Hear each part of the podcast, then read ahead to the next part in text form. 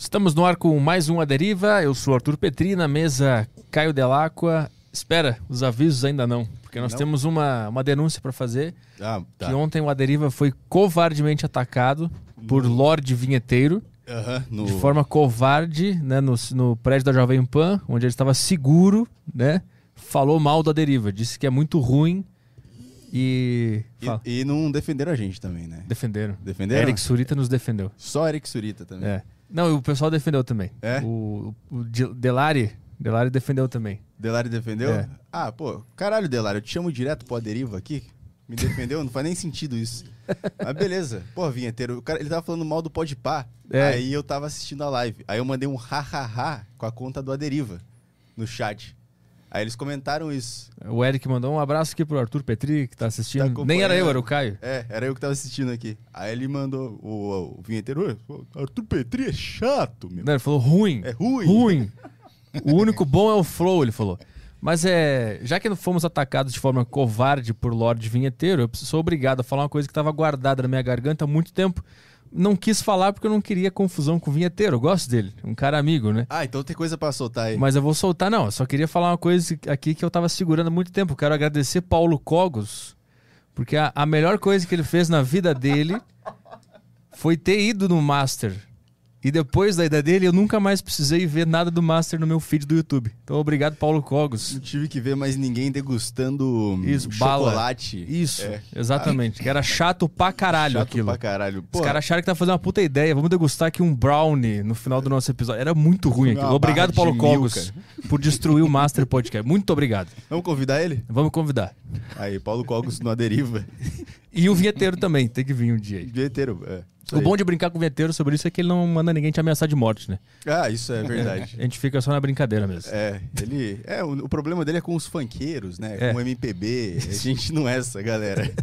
Faz os avisos de hoje. Aviso de hoje, galera, é iFood, cupom de 20 reais de desconto no seu primeiro pedido. Tem um QR Code na tela para você escanear aí, tem o link na descrição para você fazer seu primeiro pedido no iFood. É... Pô, cliquei aqui sem querer. Para você fazer o seu primeiro pedido no iFood com desconto de 20 reais. Então entra lá e, e faz o desconto lá, é, pega o seu desconto e pede uma comidinha para você no seu primeiro pedido.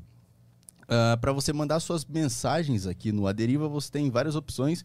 Uma delas é a plataforma do Flow, flowpodcast.com.br. Você entra lá no link e compra as Sparks, que são as moedas da plataforma, e manda, pra, manda as perguntas pra gente aqui. Você pode interagir, mandar a pergunta pro convidado. E é isso aí. Também tem a Saco Cheio TV. Você assina lá e tem acesso ao grupo do Telegram. Você também pode mandar mensagem. Você manda mensagem, pode mandar áudio pra gente. E a gente também tá ao vivo na Twitch TV. Na Switch TV. Desculpa, Switch TV. E hoje nós temos o emblema do Tadeu Patola. É, o emblema tá na tela aí, ó. Tô- vou cortar pra câmera do Tadeu aqui pra vocês verem se tá parecido. Igualzinho. Tem o emblema aí, o, o código do emblema é Produtor Brabo, tá aparecendo na tela pra você aí. Produtor Brabo é o código do emblema. Você entra no site lá, tem a. O aderi... Você entra no site do Flow, vai ter o Aderiva, você vai resgatar emblema e já era. Você tem o seu emblema garantido lá. Produtor brabo. É isso aí, então. Isso. Vamos, vamos trabalhar? Podemos tocar. Vamos lá, que o convidado de hoje, como já foi dito, é o Tadeu Patola. E aí, Tadeu, a gente tava conversando há meia hora E já aí? aqui, né? Tudo bem? Como é que tá? Tudo certo. Ó, Certinho. obrigado por vir, primeiramente. Pô, E- obrigado a vocês pelo convite aqui. Pô, um prazer estar aqui. E Uma honra. eu queria, a gente botou aqui o produtor brabo, né? O teu, o teu código do emblema. Hoje, Ó. hoje tu trabalha com produção de músicos e bandas independentes, é isso? É, hoje eu tô mais pro independente do que aquela coisa de gravadora, né? Que também gravadora não existe mais, né, bicho? Aquela coisa. A gravadora não grava mais nada, né?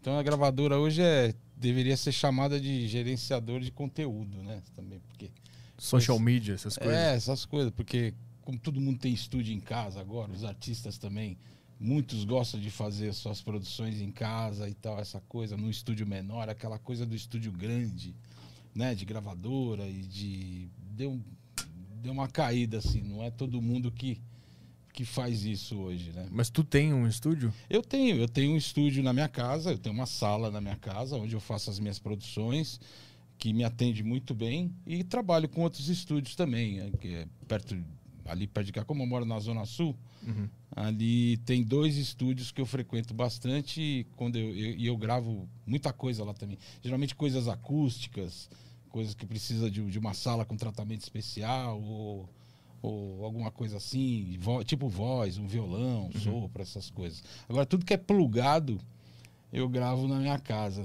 Mas quem são os artistas que tu, que tu Não, trabalha? são artistas novos, alguns muito iniciantes, assim, artistas que que estão começando a carreira e que de repente encaram essa parada da produção musical como uma escola também, porque às vezes o cara nunca trabalhou com produtor.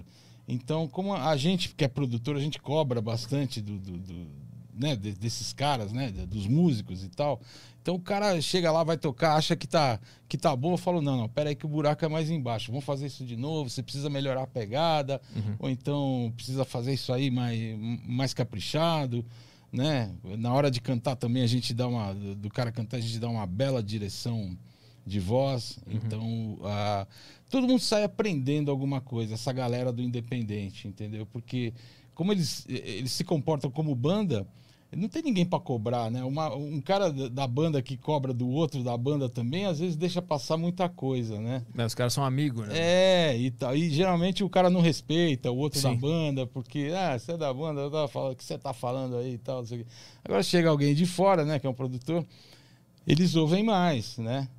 Então, geralmente, dá, dá certo por causa disso, porque a- a- a- as bandas crescem, elas saem de lá é, melhores, quando voltam, voltam já melhores também, sabe, com outra cabeça, outro, outro é, entendimento de como é uma gravação, de como é a, a, a sessão de gravação, né?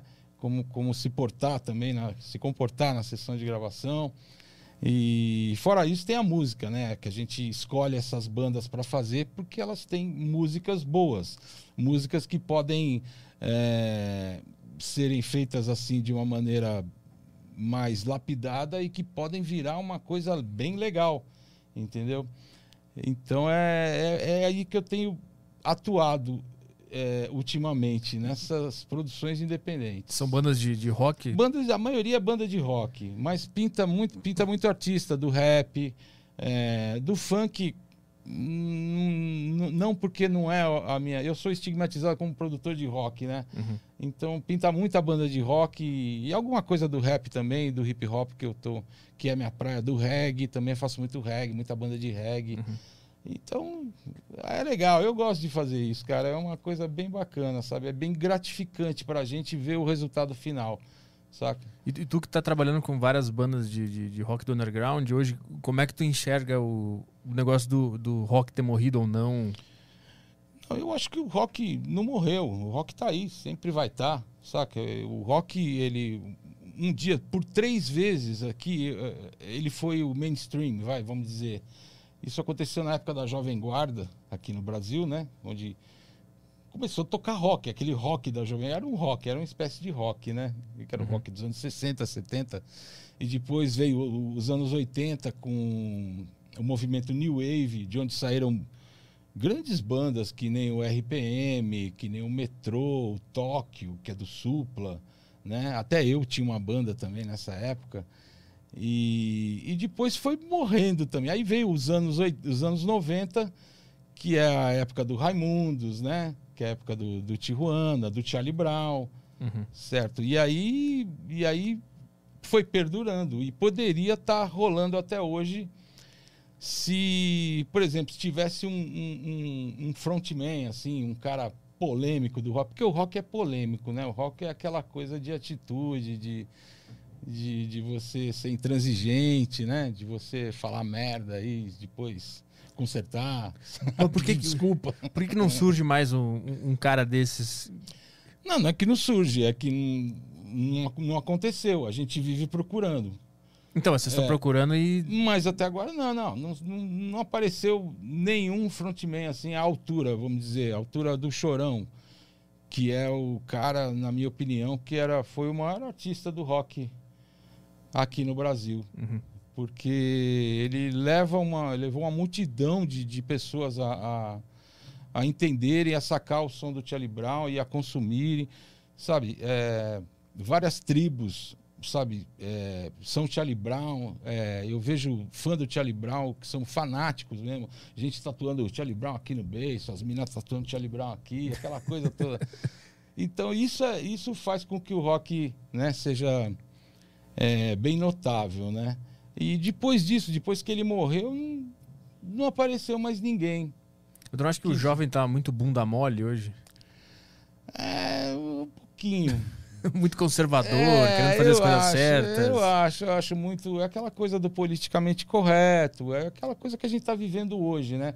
Tem certas, certas músicas, certas bandas que hoje, de repente, os jovens não entenderiam, uhum. saca? Pelo discurso, pela, até pelas piadas, pelo que tem muita piada, né? Em, em, em, em banda de rock, nas letras e tal, muita coisa engraçada.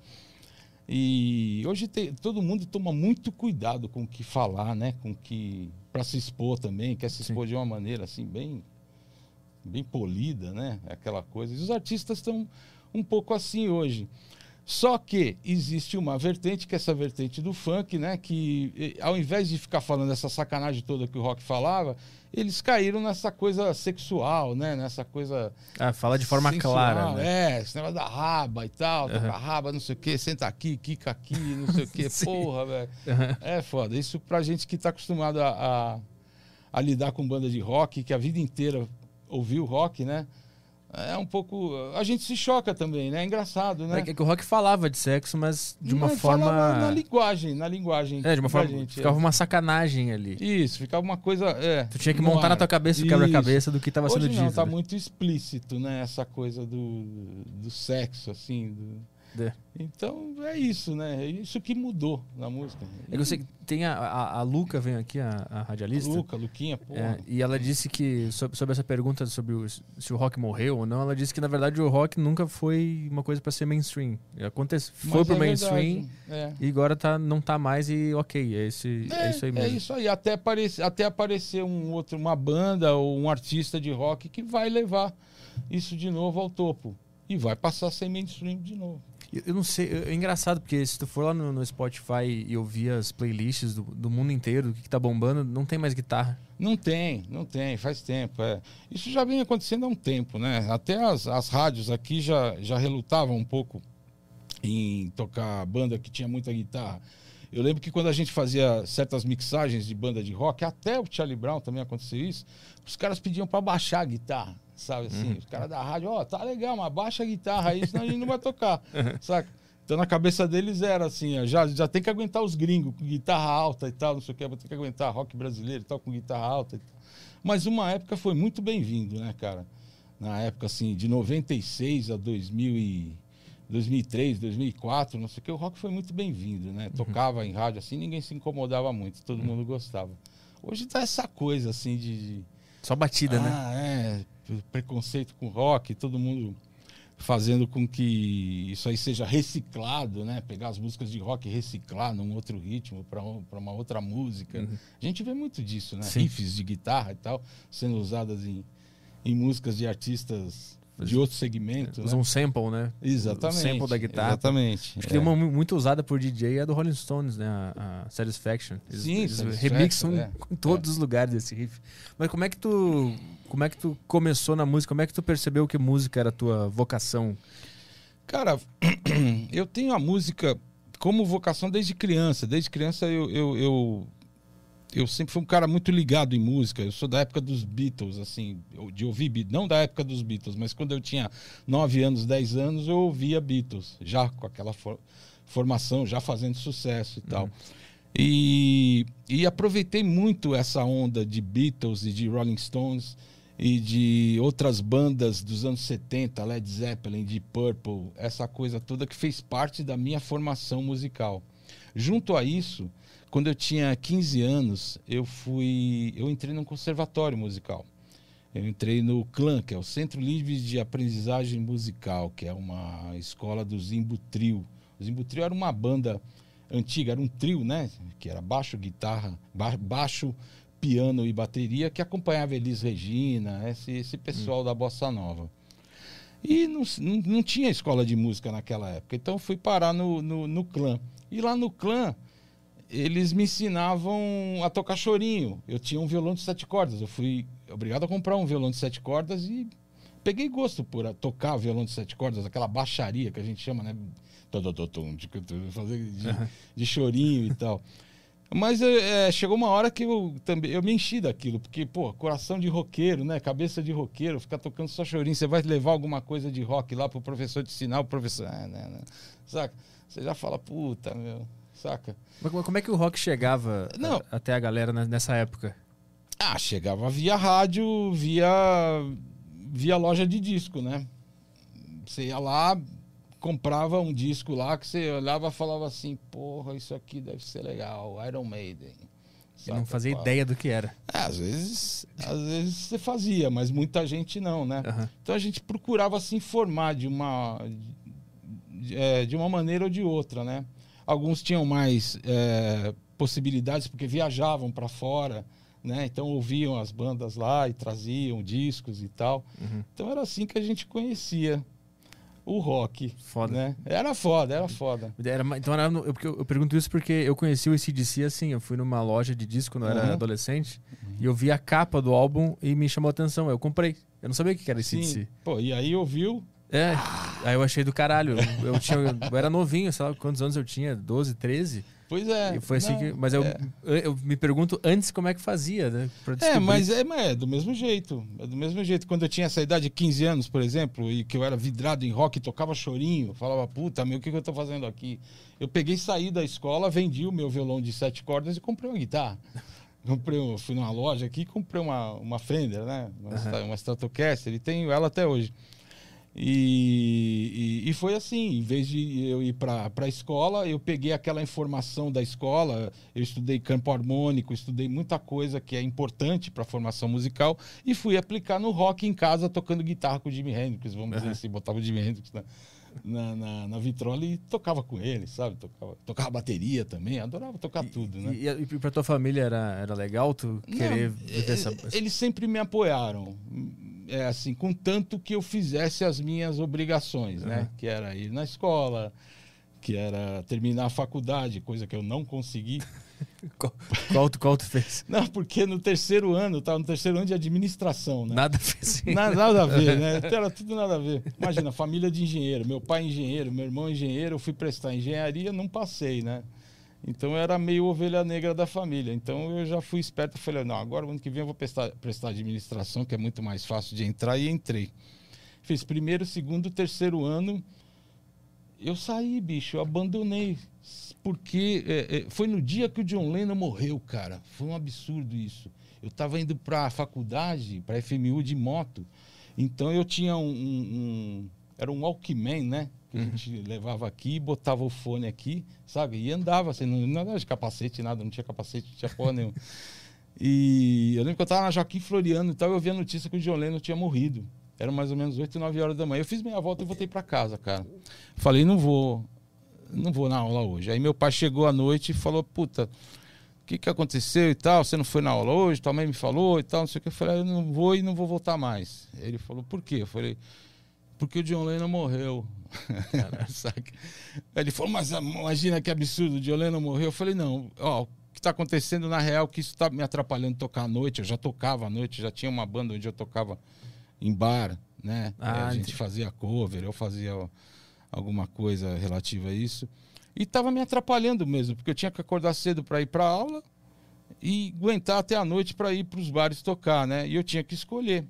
Aí eu escolhi de vez. Foi aí que eu comecei a minha empreitada como profissional da música, Mas, né? mas tu sabe identificar o que, que foi essa, essa força que te fez escolher por um caminho que não era tão certo de dar certo, né? Ah, a gente sempre acha que vai dar certo, cara, porque a música é um negócio que você não pensa nisso. Hum. O amor, a paixão é tão grande que você esquece tudo isso. Você quer lá fazer um som, você quer tocar, você quer tocar guitarra com teus amigos, você quer ir lá tocar na banda, você quer sentir aquilo lá, sabe, vibrando ali, saca? Uhum. É, na tua veia ali como música, sabe? Então é uma paixão muito grande, é, é muito grande mesmo para você chegar a pensar isso vai dar certo, isso não vai dar certo. Naquela época, né? Hoje não, né? Hoje a pessoa já é mais mais centrada, né? Coisa que a gente não era na época, a gente não era nem um pouco centrado, saca? E, e já escolhe melhor o que quer fazer. Até no segmento, até em qual segmento musical quer, quer andar para ver se aquilo dá certo, né? Aham. Então é, é outro é outra relação com isso. E né? o teu sonho era ter uma banda ou trabalhar com, com produção? No início era ter uma banda, como eu tive algumas. Mas eu sempre gostei de produção musical, porque eu sempre, é, desde que eu, eu era muito novo, até antes disso, 13, 14 anos, eu me ligava muito, eu, eu, ouvia muita música no fone e eu via muita discoteca, junto com, com as bandas de rock and roll, eu via discoteca, sabe? Eu via aquelas músicas disco e tal, coisa que eu tinha que ouvir escondido dos meus amigos do rock, né? Porque não dava, né? Se eu chegasse com isso lá, os caras iam me malhar. Mas eu ouvia, e isso foi muito bom. Eu ouvia os produtores da época, Quincy Jones, o próprio George Martin, que era produtor dos Beatles e tal, achava, procurava, tentava procurar ver como é que eles faziam aquilo e prestava atenção nos arranjos, nos, nos sons, da coisa. Então tudo isso foi me cativando a, a, a não a ser um produtor musical. Eu não sabia que eu viria a ser um produtor musical. Mas, assim, um, um cara que prestava atenção nesses arranjos mesmo, que fazia, que, que, que achava que aquilo lá ia ser importante para a bagagem musical. Como foi. Entendeu? Então, tu saiu da faculdade e decidiu, não, eu vou focar na música. Aí Foi. tu, aí tu, a partir É. disso, como é que a coisa desenrolou? Hum. Foi o seguinte: antes desse lance da música, se eu não fosse músico, cara, eu ia ser piloto. Eu ia. Porque o meu pai, o meu pai era da indústria automobilística. Meu pai trabalhava na, na General Motors, trabalhou a vida inteira na General Motors. E a gente era muito ligado em carro, ligado em corrida, em competição, essas coisas. E meu pai viu que eu era o cara meio. Nós somos três irmãos, né? Eu sou do meio.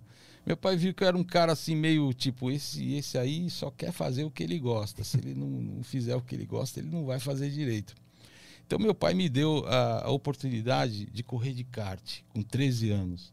Então, comecei a correr e logo na primeira semana de kart eu conheci o Ayrton, o Ayrton Senna. Conheci outros pilotos também que são, que são pilotos profissionais até hoje, Maurício Sala, é, o Valtinho Travalini, é um monte de gente aí que hoje é tudo velho, tudo na minha idade um pouco mais velho. E, e eu fiquei muito amigo do, do Ayrton, fiquei muito amigo do Senna. E a gente começou a correr junto. Então eu corri. é, isso foi em 73, 73, 74, 75, sete- até 76, 77 eu corria de kart. E a gente andava muito junto, essa turma toda. E aí nós fomos, é, depois do kart, a gente foi. é, tinha, a coisa tinha que evoluir, né? Já com 17 anos, né? Meu pai queria que eu fosse um, um, um, um Queria não, ele me deu a oportunidade de que eu fosse um piloto de carro, né? Então a gente ia é, comprar uma Fórmula V, ia para Interlagos, correr de Fórmula V, aquela coisa. Então aí minha mãe foi lá e tesourou tudo isso, cara. foi uma coisa assim, foi uma comoção geral, sabe? Foi, foi uma época muito difícil para mim e para meu pai, que era que ele, meu pai era que nem chefe de equipe, ele botava o bonezinho, ia lá e ficava lá e quando eu fazia cagada na pista, ele ia lá e me Sim. comia a orelha. E tu tava Sabe? envolvido também, a fim de fazer aquilo? Tava fazendo aquilo, mas eu tinha música como como eu, eu sempre eu sempre tive facilidade com música, entendeu? Eu assim, eu fui na escola para aprender aquilo que eu precisava para me tornar um profissional. Mas eu era um músico, é, vamos dizer, eu tinha uma intuitividade muito grande é, para música, saca? Com 8, 9 anos eu já arranhava um violão. Meu irmão tinha aula de violão e eu ia lá, ficava vendo ele tocar e ele largava o violão e ia- saía tocando. Ele ficava olhando para mim e falou: pô, eu que tenho aula, ele que aprende, saca? Então foi mais ou menos isso. É, mas como essa, essa parte da, da- do automobilismo não deu certo, e foi muito, né? Não deu certo logo de cara. foi- Isso durou uns quatro anos, mais ou menos. Porque minha mãe cortou as asinhas da gente definitivamente não. Ela tinha morrido de medo disso aí. Todas as corridas de kart que ela ia, eu capotava, acontecia alguma coisa. Ah, foi por isso que ela é, pediu pra ela parar? falou, eu falei, mãe, não vai mais na corrida não, que você é filho. Sabe? e aí, ela, quando viu que, que a gente estava com essa intenção, saca? Ela foi lá e falou assim: vocês fizerem isso, não sei o que, vocês vão para fora de casa, ou eu saio de casa, não sei. Aconteceu uma merda lá, muito grande. E aí eu falei: bom, o que, que eu vou fazer? Aí peguei a guitarra e comecei a tocar, saca? Foi aí que eu entrei no, no, no, no clã, de 16 para 17 anos, Hum, uhum. e tive essa experiência de, de, de ter aula, né? Com professor e tal, ensinando você alguma coisa, ensinando música, ensinando a ler partitura, Uhum. é, é, ensinando a, a- tocar, ensinando a tudo, né? Tudo que você. Só que com um som especificamente que eu gostava também. Mas não era só aquilo. Sim, sim. E na- neles, na escola, para eles só existiam aqui, só existia aquilo. Saca? Ou era chorinho, ou era bossa nova, ou era. Saca? Surgia com guitarra lá, um pedal de overdrive lá, nego botava você pra fora. Aham. Eu falei, então eu vou eu pra fora com o meu pedal de overdrive, com a minha guitarra, tudo bem, fui pra casa. E aí saiu. E, e a partir daí eu comecei a, a, a- pegar gosto mesmo pela profissão e achei, e achei que isso ia ser a minha profissão de lá pra cá. Quer dizer, desde os 18 anos até hoje, eu nunca mais larguei a música Uhum. Saca? Eu fui tendo isso como prioridade na minha vida e de conseguir alguma coisa, de, de conseguir me sustentar como música, que é uma coisa muito difícil, né? Então, quando, quando tu sai da faculdade e decide focar na música, como é que foi esse percurso pra se fixar como É. um cara que vive de música? Porque é Então, um caminho. Nessa época aconteceu uma tragédia em casa. Já era 1984. É, meu pai acabou sendo. Meu pai morreu, foi assassinado dentro de casa, vai, vamos dizer. Entrou uns ladrões lá para roubar mesmo. E. E acabaram matando meu pai. Meu pai foi defender a família. Ele foi pegar uma arma que ele tinha lá para defender a família. Os caras lá na, na loucura, na, na- acabaram dando um monte de tiros nele e ele faleceu. Foi uma, foi uma coisa assim, acabou, né? Minha mãe ficou. O cabelo dela embranqueceu em uma semana. Foi uma coisa muito chocante mesmo. Mas Tu tava, tu tava junto? Na... Não, na eu casa? tinha saído. Eu tinha saído. Foi num domingo. Eu tinha acabado de sair com a minha banda para ensaiar. Entendeu? Então eles deviam estar filmando lá, filmando a casa Uhum. o dia inteiro para saber. Bom, eles viram a gente sair, né? Era- Eram três, quatro, quatro marmanjos. E falou: bom, agora Vamos roubar. vamos roubar. Pularam o muro da casa, a porta estava aberta, não sei o que, entraram lá, fizeram lá. E aconteceu isso. E tanto que eu só fiquei sabendo disso no fim do ensaio. Através de um bip, né? Não tinha celular, não tinha nada, não sei o que. Aquele Então, pagerzinho é, que tinha um ficava. bip, Aham. um bip, né? Passaram um bip pro, Sim. pro Era um- baixista um- que me avisou. Ele me avisou assim, ó. Ó, estão falando aqui que teu pai morreu. Eu falei, o quê, mano? Saca, meu? Cê- sabe, você toma aquele. Ué, brincadeira, brincadeira. Aí vem o outro, não, é sério, é sério mesmo, é sério, não sei o quê. E eu tava com o carro dele nessa época, peguei o carro do ensaio, fui lá pra casa. Quando cheguei em casa, só tinha uma, uma- uma- um aviso na porta assim, não entre, aconteceu um acidente. Era a mesma coisa que falar pra mim, entre. Eu peguei, entrei. Quando eu entrei, eu me deparei com uma cena de sexta-feira 13, assim, sangue na parede, toda aquela coisa e ninguém em casa. Caralho. Aí eles deixaram um bilhete lá, estamos no pronto-socorro tal, não sei o quê. Quando eu cheguei lá, ele já estava morto. E estavam quantos anos nessa época? Essa época eu tinha já 23 anos, 23 para 24 anos.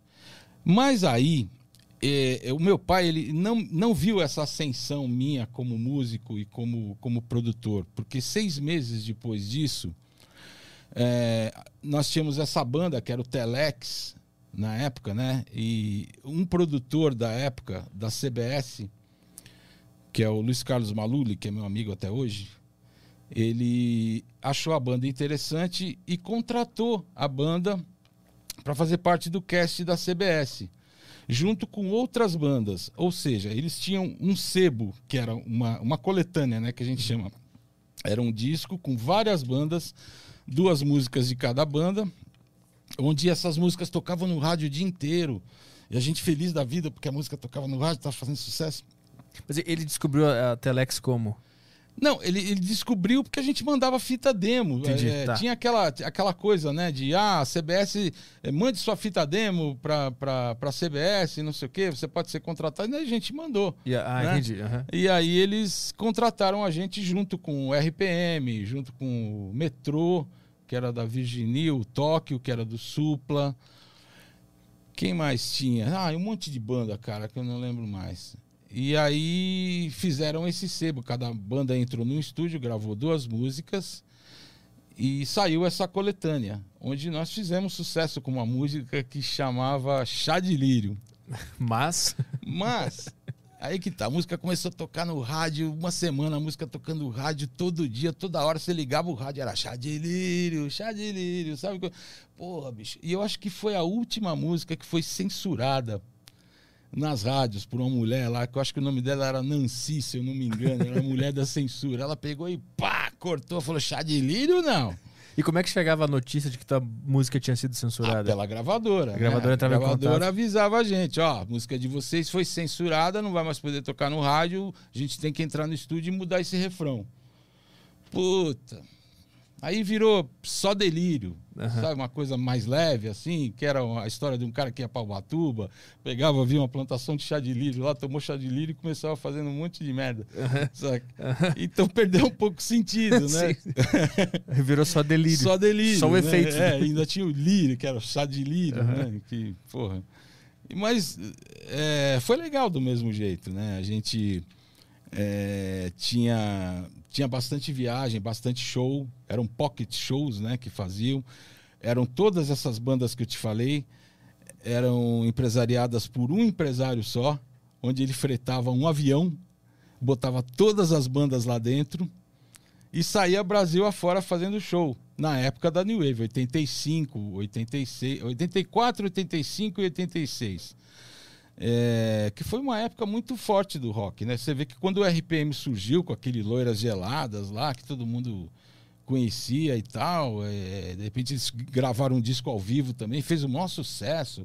E a meninada, a mulherada principalmente, né? Aquela coisa ah, bem aguda nos shows, né? Sutiã no é- palco. É, exatamente, que a gente só via isso, eu pelo menos só tinha ouvido isso com os Beatles, né? Com aquelas, aqueles vídeos dos Beatles que às vezes aparecia na frente da gente. Aí você via aquela, a- aquele agudo, né? Da mulherada.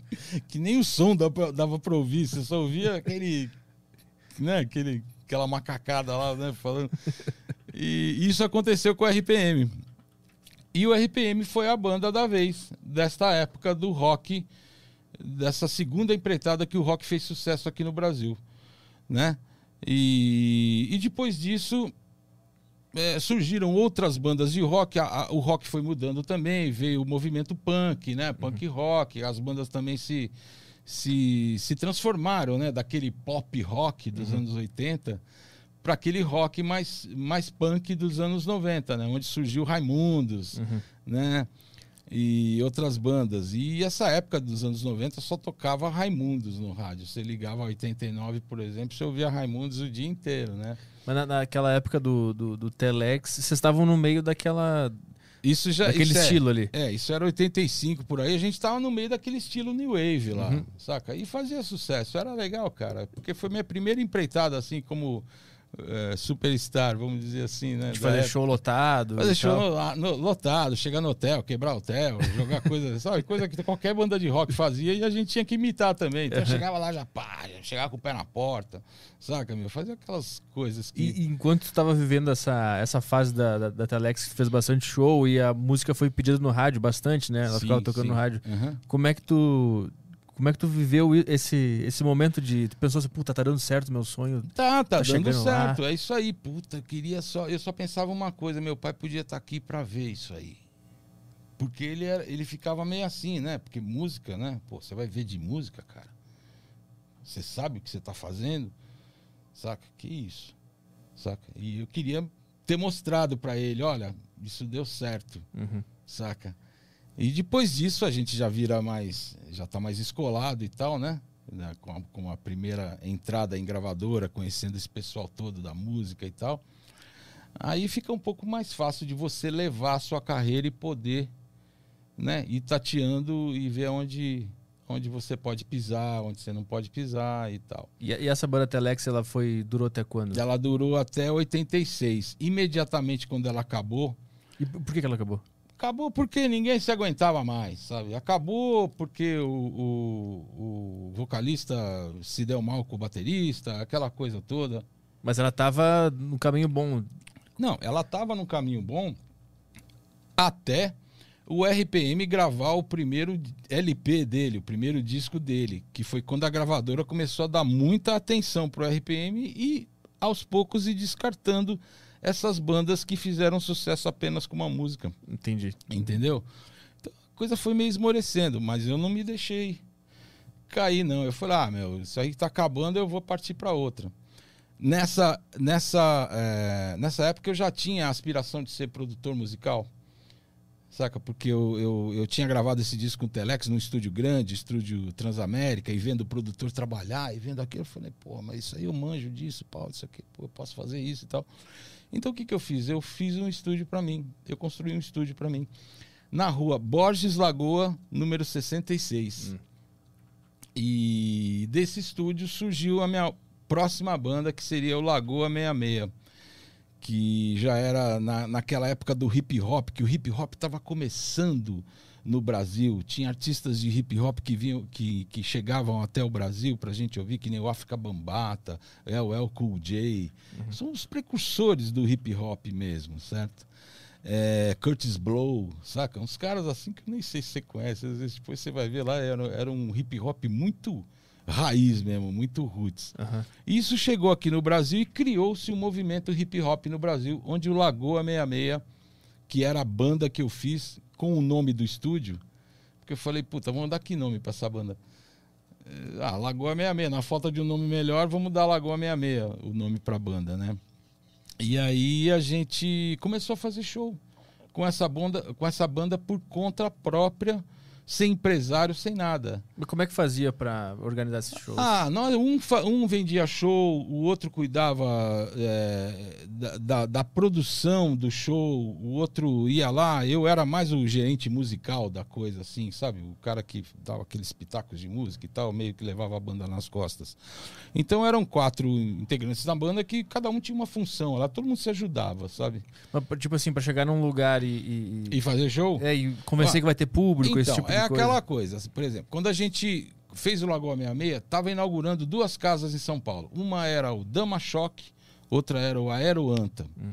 Eram duas casas que começaram a levar esse público de hip hop para lá e os artistas também da época, né? Que tocavam rock na época e tocavam outras coisas também. E a gente foi entrando nessas, nessas casas e o pessoal foi gostando e começou a angariar mais público e de repente a gente tocou, tocou numa terça-feira, depois tocou numa quinta, a gente passou a tocar no sábado, entendeu? E por aí foi. E a gente viu que isso aí era uma coisa legal, sabe? Pô, a gente está conseguindo ganhar dinheiro com a banda underground, né? Que tocava no, no, no, nos picos underground de São Paulo e ainda fazia show no Brasil. Às vezes ia ia para Minas, ia, sabe, para outros estados, ia para o Rio de Janeiro fazer um show lá.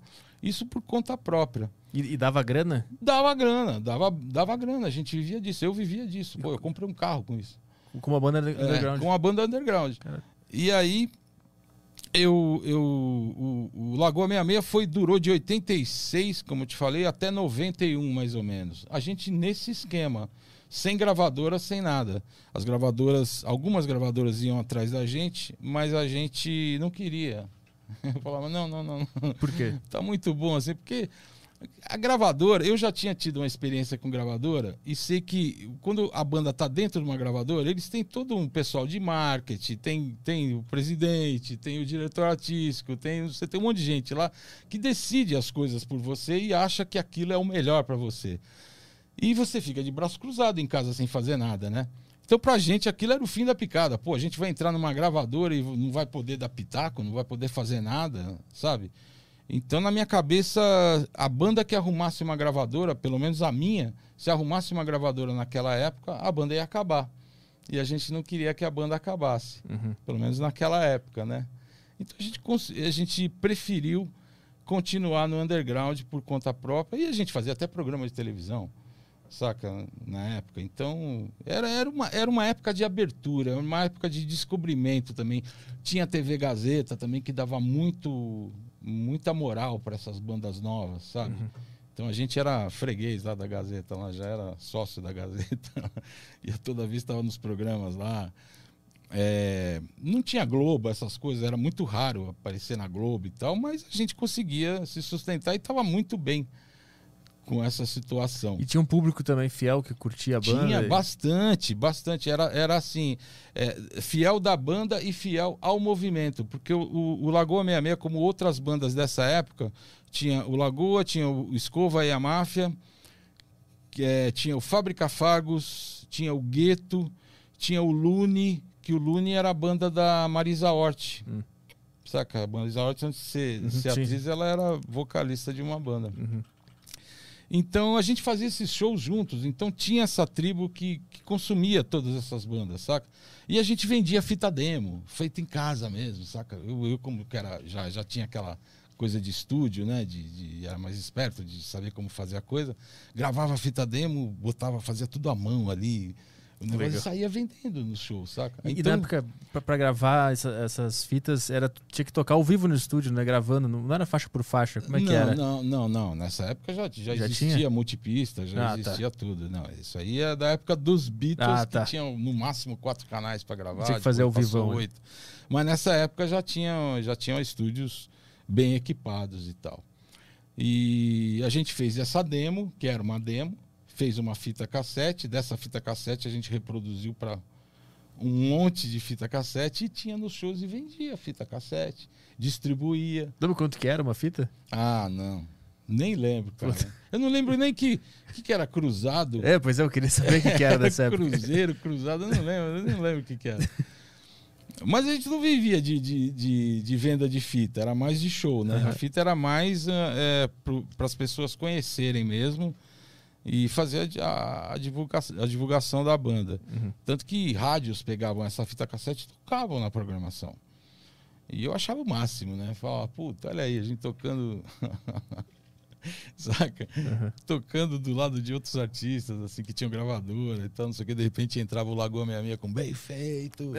Quem mandou você votar nessa bosta de prefeito? Inclusive, essa música tem até hoje no YouTube lá, né? Porque- Tem essa letra é atual até hoje, cara. É, eu vi o pessoal comentando lá no. Puta, é atual pra caramba, sabe? Eu tô até afim de, mais pra frente, regravá-la de uma forma assim, onde o pessoal entenda mais, né? e também não me. Não vão cair em cima de mim por certas coisas que a gente fala, né? Então, deixa eu, pra eu entender a tua a ordem cronológica aqui da, tua vida. Tu tava na faculdade de- e decidiu, não, vou trabalhar com música. É, é que foi tudo ao mesmo tempo, né? Ao mesmo tempo agora. E aí tu sai, vai montando tua carreira da música e a primeira banda que, que chega em algum lugar legal foi, a Telex. Foi Telex. Ela termina e tu já E faz o Lagoa. o Lagoa 66. O Lagoa também chega num lugar Chega legal. num, num patamar legal, mas no underground, assim. A gente não era interesse da gente ser uma Uhum. banda a nível nacional até. E ela termina Saca. por quê? Ah, porque co- como qualquer banda, né? Enjoa, né? Então as pessoas começam a brigar, né? Aquela coisa, muito tempo. Banda é um casamento, né, velho? Uhum. Saca? Um casamento sem sexo ainda, né? O que é pior ainda. Ou seja, casamento. É, casamento, ou seja, exatamente. Mas chega uma hora que a vida de um muda, o outro, sabe, arruma uma namorada que o cara não gosta, o cara leva Os a namorada Yoko no da estúdio, vida? é, leva uns Yoko no, no estúdio, aí a gente começa a olhar torto. E, tal, e acabou, acabou. E aí, quando acabou o Lagoa 66, em 90, 91, imediatamente, eu sempre fui muito safo, assim, sabe? Eu, eu, acabava, eu via que uma coisa ia acabar, eu já Uhum. armava outra situação, porque eu não podia ficar sem ganhar. Então eu fui fazer publicidade. Mexer com trilha, com jingles para publicidade e fui cair na graça do Zé Rodrigues, na época, que era que ele tinha uma produtora que chamava A Voz do Brasil. Hum. Você sabe quem é Não. o Zé Rodrigues? Não. Zé Rodrigues é um cantor, compositor já falecido. É, você conhece aquela música? Eu quero uma casa no campo. Onde... Você não conhece, cacete? Eu conheço. Eu sou, eu sou muito ruim. Eu sou do, do Bom, new metal, pô. É um, é um compositor das antigas, hoje é das Aham. antigas, né? Que ele tem muita, muito prestígio e, e, e foi um cara muito bem conceituado. E na época ele, ele tinha uma produtora que chamava A Voz do Brasil, onde ele me chamava muito para fazer jingle com Uhum. ele e também para cantar jingles, fazer aquela voz meio ah, ah, de hip hop e tal, saca? E eu fiquei um bom tempo fazendo isso, saca? Uhum. Vivendo disso. É, juntamente com isso, um amigo meu do, do Mato Grosso do Sul, o Tuba, Ele tinha uma produtora de vídeo lá, então a produtora dele funcionava no Mato Grosso do Sul e atendia Chile, sabe? Atendia até, até para fora do Brasil essas coisas e também no Centro-Oeste. Então os vídeos eram feitos lá e as trilhas eram feitas em São Paulo, no meu estúdio, um estudinho pequenininho, onde isso aí dava um certo, né, um certo glamour à coisa, né? Pô, o cara tem um estúdio em São Paulo para fazer para fazer produção de música e tal. Então continuei a fazer isso. Até que em 90 e 95, quando eu estava trabalhando eh, com publicidade, eu tinha largado, praticamente largado a, a, a, a coisa de, de- da indústria fonográfica, de ser alguma coisa na indústria fonográfica, ou com banda, ou como é, executivo de gravadora, não, porque eu nunca tive essa aspiração, mas como produtor e tal, mexer com artistas. Tu tinha desistido por quê? Não, porque eu estava muito bem na publicidade. Eu estava tava feliz, tava, não sei o quê. De repente eu recebo um telefonema. E esse, nesse tele, eh, do lado do outro lado da linha era o, o Rick Bonadio. O Rick Bonadio me ligou, eu não o conhecia. E ele falou: Eu sou o Rick Bonadio, eu sou produtor dos Mamonas Assassinas e tal, que eu também não conhecia. Porque até então os Mamonas tinham sucesso, mas estava muito no começo. Olha, eu queria, eu, eu ia no Aeroanta, no Dama Choque, eu era muito fã de vocês, do Lagoa 66, e queria que você viesse aqui com a banda e tal, pra gente gravar umas músicas e vender pra EMI, gravadora da época, né? E eu falei, porra, tudo bem, legal, mas a, a banda acabou. A banda acabou em 91. E eh, já, já, já tava em 90, e 95, né? Ah, mas e pô, e você não, não dá pra você ir atrás dos caras da banda e tal, não sei o quê, papai? Eu falei, comecei a pensar. O Rick sempre foi um cara muito persuasivo, né? Ele, ele mostra aquele anel pra você assim, tá? e de repente você entra na dele assim, você fala, pô, legal, vamos fazer. E ele, e ele me convenceu a ir atrás dos caras. Eu não sei se você assistiu um filme que chama Blues Brothers, do John Belushi, do Dan Aykroyd, onde, onde ele tinha uma banda e essa banda acabou e a certa altura do filme ele vê uma luz assim que, que Era o anel do Rick. era o nome do- a banda, a banda, ele ficou, sabe, o John Belushi, a banda, a banda, e foi atrás dos caras da banda. Então eu fiz a mesma coisa, eu fui atrás dos caras da banda. Um tava lá tocando no puteiro, o outro tava preso, o outro tava não sei o quê, mexendo com jardinagem. Já tá não preso sei- mesmo, cara? Não, essa Ah, tá, brincadeira- isso não. Isso é Isso na- na- no, no filme do John Belushi tá. Ah, tá, entendi, entendi, entendi. Mas era mais ou menos a mesma situação. Então eu fui atrás desses caras e consegui juntar a banda. O Lagoa 66. Menos o baixista. Que já tinha saído da banda e já estava com outra banda e tal. E tal e não, quis, não, quis, não quis voltar para a banda. Até era o Serginho Bartolo, que ele tem o Funk Como Legusta. Isso Hum, você conhece. Conheço. Então, o Serginho fez o funk como legusta naquela época que ele saiu do, do Lagoa, um pouco depois, eu acho. E tá aí até hoje, bem legal pra caramba. Então, eu fui lá no Rick e, e falei, ó, esse aqui é o Lagoa 66 de hoje, tá? Ah, legal, vamos fazer umas músicas. Ele começou a analisar o repertório da gente, antigo, né? Onde tinha Bem Feito, tinha é, uma música chamava Processo, é, tinha umas outras músicas lá Ah, besteira tinha também? besteira, tinha besteira. E ele, assim, ele, ele ouviu essas músicas e deixou de lado todas essas músicas e falou pra mim: não, a gente tem que compor alguma coisa nova, mais atual. Vamos falar do quê? Aí eu lembro, eu falei, ah, só se a gente falar de mulher pelada e tal, não sei o que. Ele falou, é isso aí, vamos falar de mulher pelada. Eu falei, bicho, eu tava brincando, saca, meu? Aí ele fez a gente escrever uma música que chamava Revista de Mulher Pelada, Hum. sabe? Onde eu já com 38 anos de idade, 37, 38, falei, puta, eu vou, eu fiz uma letra e tal, mostrei pra ele, fa- falava de, de- do cara que, que que vivia lendo Playboy no banheiro, Uhum, uhum. e tal, aquela coisa, e conhecia todas as. eh, a mina de março, a mina de abril, a Todas as de, capas. Todas as capas Aham. e tal. Aí levei pra ele, pô, essa música que a gente vai gravar, não sei o que. Aí os caras da banda entraram na dele, eu falei, puta, então vamos, né? Vamos nessa. Revista de Mulher Pelada.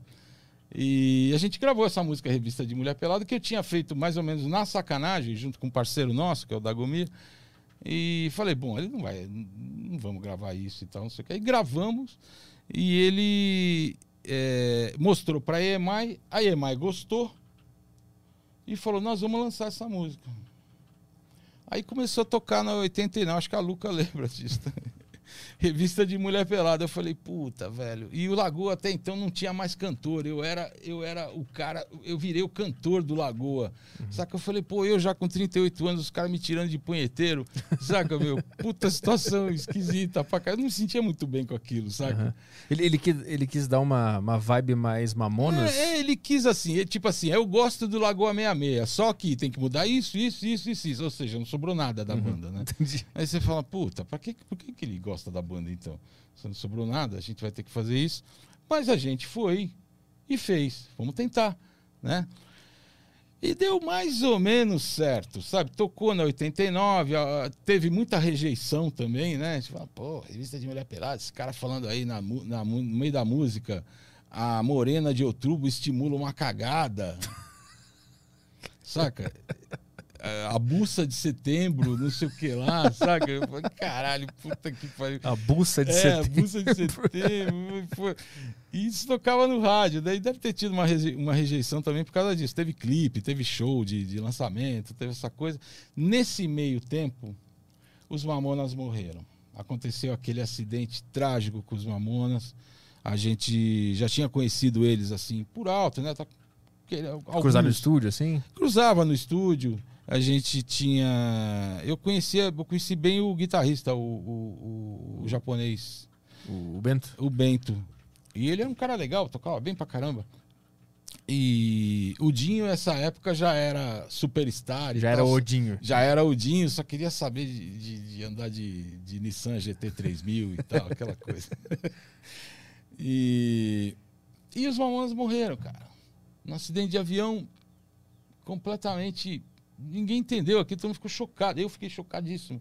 Falei, caramba, bicho, que puta que pariu. Aí começou aquela história também, né? Que é, era muito peso em cima deles. Eles morreram porque tinha dois, três shows no mesmo dia. Então saía de um lugar, pegava o avião, ia para outro, não sei o quê.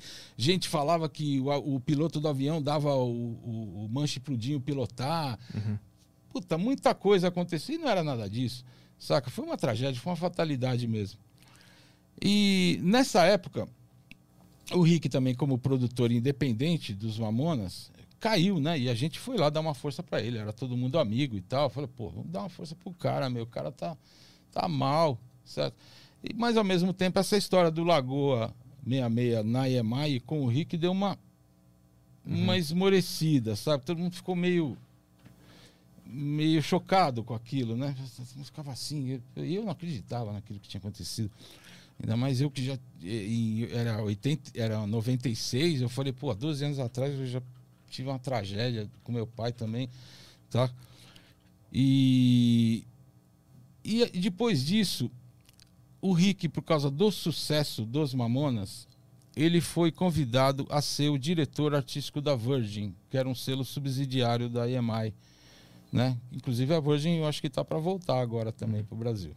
A, a, Virgin é do Richard Branson e tal, que os caras estão indo para o espaço, o caralho uhum, tal, uhum. fazendo aquela coisa toda, o Bezos e tal. Sim.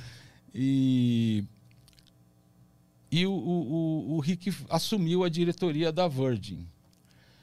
Nesse meio tempo, antes do Lagoa, eu tinha uma carta na manga, que era uma banda chamada Charlie Brown Jr., onde desde 95, isso aí volta um pouquinho, volta um ano antes do Lagoa, o Champion começou a namorar a minha cunhada. Eu era casado na época e de repente a minha cunhadinha apareceu lá em casa com um moleque com cabelo desse tamanho, assim, parecia um quinoco. Eu falei, porra, saca? Ah, esse aqui é meu namorado, champignon. Então eu falei, puta, vai falar isso pra tua mãe, pai, esse aqui é meu namorado champignon. Você vai ver o que, que vai acontecer. Já era champignon na época. Era champignon, era champignon. E o champignon viu que era músico e tal, e falou assim, pô, eu tenho uma banda e tal. Viu que eu era produtor, eu tinha um estúdio em casa, já mexia com isso há muito tempo. Cara, eu tenho uma banda lá em Santos que chama Charlie Brown Jr., não sei o que, tal, tal, aqui ele me trouxe a fita. A hora que eu ouvi a fita, eu fiquei assim, eu falei, caramba, meu Os caras tocam pra caralho. Era um som assim em inglês, meio punk, meio em cima do Suicidal Tennis, Uhum. que já era o Suicidal, né? E eu também conhecia o Suicidal.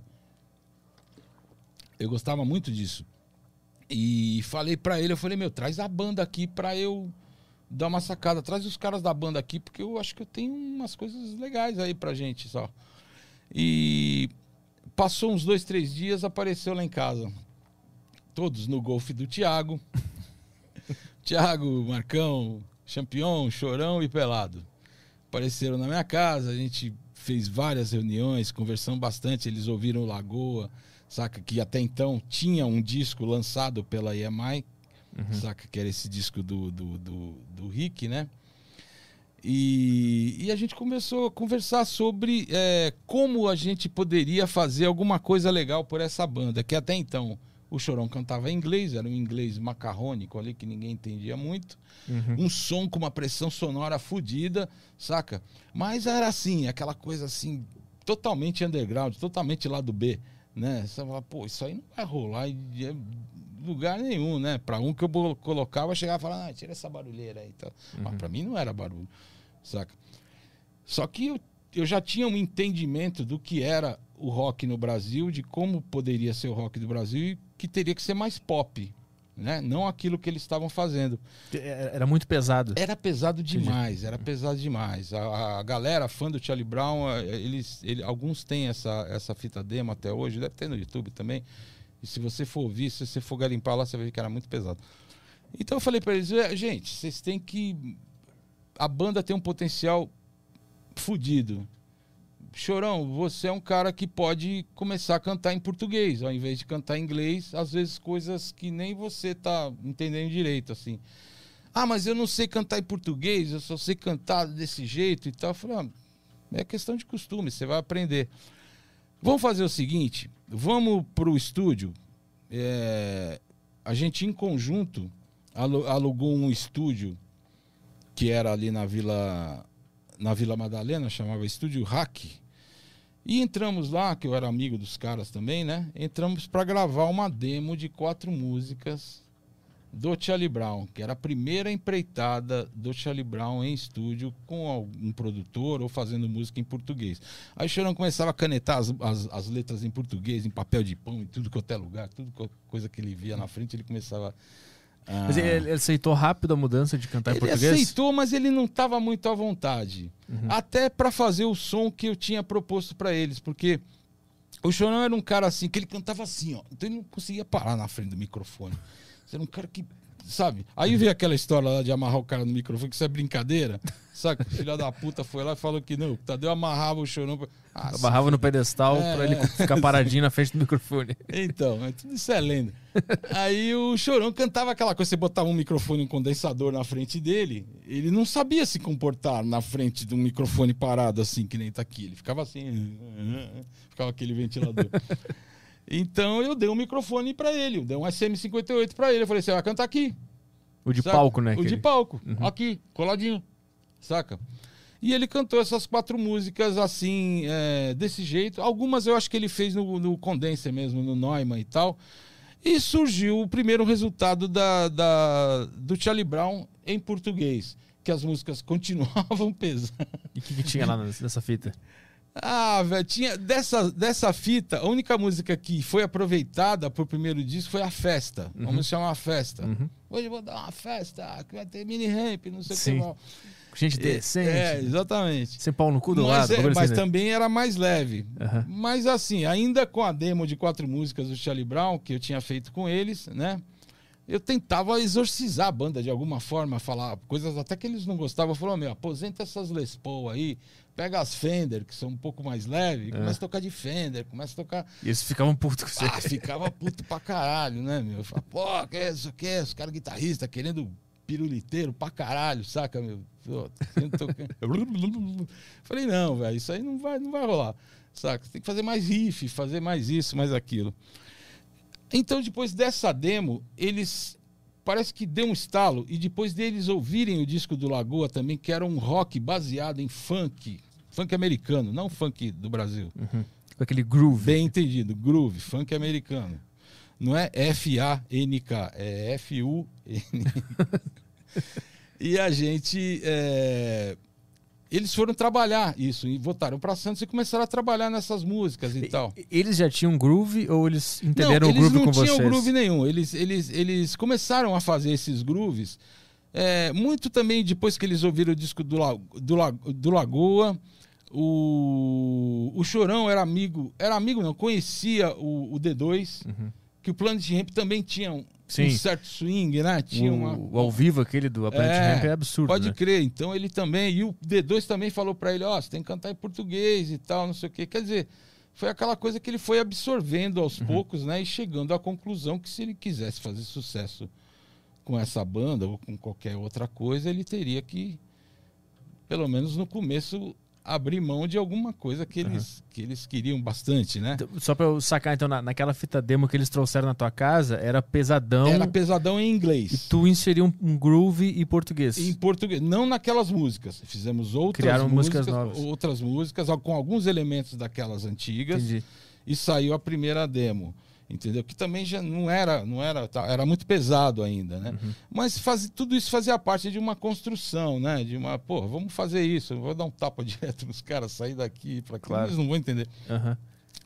Então, a partir daí, dessa demo de quatro músicas, depois de muita conversa, essa demo de quatro músicas em português, eles voltaram para casa, para Santos, e começaram a trabalhar num repertório só de músicas novas. Chorou, mas o que, que eu vou cantar? Eu cantar em português? Pô, eu falei, velho, canta a sua história, velho, canta a sua vida. A tal- Você me conta cada coisa engraçada da tua vida. Aquele papo lá que a mina não deixa você sair com a. O pai da mina não deixa você sair com ela, bicho, porque você é de outra classe social, não sei o Aham. quê. Pô, sabe? Virou tudo que ela gosta de escutar. Já, já, já tem um hit. Pô, aquela, aquela música lá, aquela história que você me contou da fogueira, sabe que os caras ficavam na fogueira cheirando pó e não sei o que, deu uma merda e tal, não sei o que, surgiu quinta-feira, Aham. saca? É, e o- o- outras coisas, outras ideias. Fala, "Con- canta aquela história lá, bicho. Como é que é aquela história que você me contou do cara do oficial de justiça que foi lá na tua casa pegar, Confisco. pegar televisão? Ah, Puta, essa música é boa, hein? Nada Essa é foda. pra caralho. E aí ele, ele foi lá, isso era papo meu com ele, né? Eu tinha muita conversa com ele, assim, pra tentar também é, não separar ele da banda, mas ter essa, como ele era a veia poética da banda, os caras não faziam letra, não faziam nada, é, eu tinha que falar com ele de alguma forma, né? Uhum. E aí eu acho que deu esse estalo na cabeça dele, acho não, tenho certeza. Que depois que eles foram para Santos trabalhar e eu ia nos ensaios, né? Eu comecei a ouvir. Porra, os riffs já estão melhorando. Não é aquela coisa que ninguém entende, saca? Tum, com, tá, tá, tum, com, tá, tá, tum, sabe?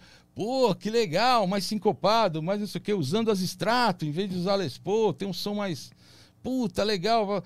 E, e a coisa começou a surgir. Enquanto isso tava rolando, tu tava trabalhando com publicidade. trabalhando com, com- com publicidade. Tá. Tanto que no meio dessa tra- desse trajeto do Charlie Brown, eu tive que ir para o Mato Grosso do Sul, para Campo Grande, atender uma, um chamado lá de publicidade de- do meu amigo que era de lá e tal, não sei o que, acabei indo para lá.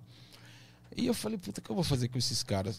Em São Paulo eu tinha um amigo publicitário também, que era o Luciano Curban, onde eu levei o Charlie Brown pra lá para ter um estúdio base para eles poderem trabalhar algumas músicas e tal. Eu cheguei pro Luciano e falei, Luciano, dá uma dá uma, uma força aí também, dá uma Porra, de repente a gente faz isso junto, cara. Faz isso aí de uma forma que pode ser legal. o Luciano, o Luciano muito assim, é, é um puta, é um cara do caralho, um puta músico e tal, mas é um cara muito é, era na época voltado pro dance, essas coisas meio dance e tal. Aí ele pegou depois que eu voltei, né? Ele falou assim: "Ah, tudo bem, a banda é legal, mas esse batera não dá". o pelado. Caralho. Falei, caralho, pelado, bicho, o pelado é responsável por todas as viradas do rock and roll hoje dos anos 90. Todo mundo copia ele até hoje, saca? Ele inventou aquele jeito de tocar, saca? O apelido do pelado era até pai soltinho, porque ele tocava muito samba, ele tocava muito. E o Luciano encanou com ele. Falou que não, com, com esse batera não dá. A hora que ele falou isso, eu falei, puta, preciso dar um jeito de tirar essa banda daqui. Hum. Saca? meu? Nesse Porque estúdio não vai dar. Uhum. certo. O Chorão já se desentendendo com ele, ele arrumava umas peças publicitárias pro Chorão fazer, pra ganhar algum dinheiro, porque até então o Chorão não tinha dinheiro pra nada, velho. Saca? Chorão ia pra minha casa, eu dava cinco contos pra ele, pra ele pegar um ônibus, pra ele voltar pra casa, saca? Eu, a gente arrumava a cama pra ele, pra ele dormir. Aí às vezes eu acordava de noite, ele não tava lá. Eu falei, cadê esse cara? Saca? Passou a noite na rua fazendo não sei o quê, ou então voltou pra Santos, saca? Quer dizer, ele sempre foi meio desenfreado, assim, vamos dizer. Então eu consegui tirar o, o- Charlie Brown do, do, do, do Luciano Curban e eu tinha a demo, uma, uma demo com algumas gravações que a gente já tinha feito, né? Onde tinham essas músicas e tal. O Rick foi convidado pela Virgin para assumir a direção artística, dando, eu cheguei lá. Falei, Rick, aqui ó. Isso aqui é o Charlie Brown Jr. Essa aqui vai ser a banda, a primeira banda de rock que você vai lançar pela Virgin e eu vou produzir.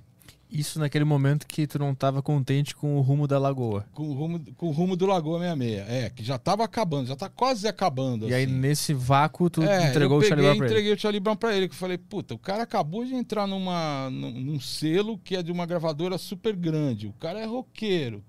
O cara é amigo. O cara, puta, tamo no lugar certo na hora certa. Uhum. Sabe que eu falei pros caras?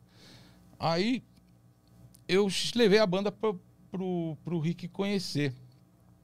Até teve um, um episódio de quando a gente estava fazendo o disco do Lagoa, tem uma música no disco, isso, isso antes de eu levar a música pro Rick, né? A, a banda pro Rick. O Chorão fez uma letra comigo da, no disco do Lagoa que chama Gisley Dineide, é empregado eficiente. Saca? Lava, passa, varre, geme, o plotomia, as pernas treme. O português da padaria dava até o que não tinha para um dia poder aferroar.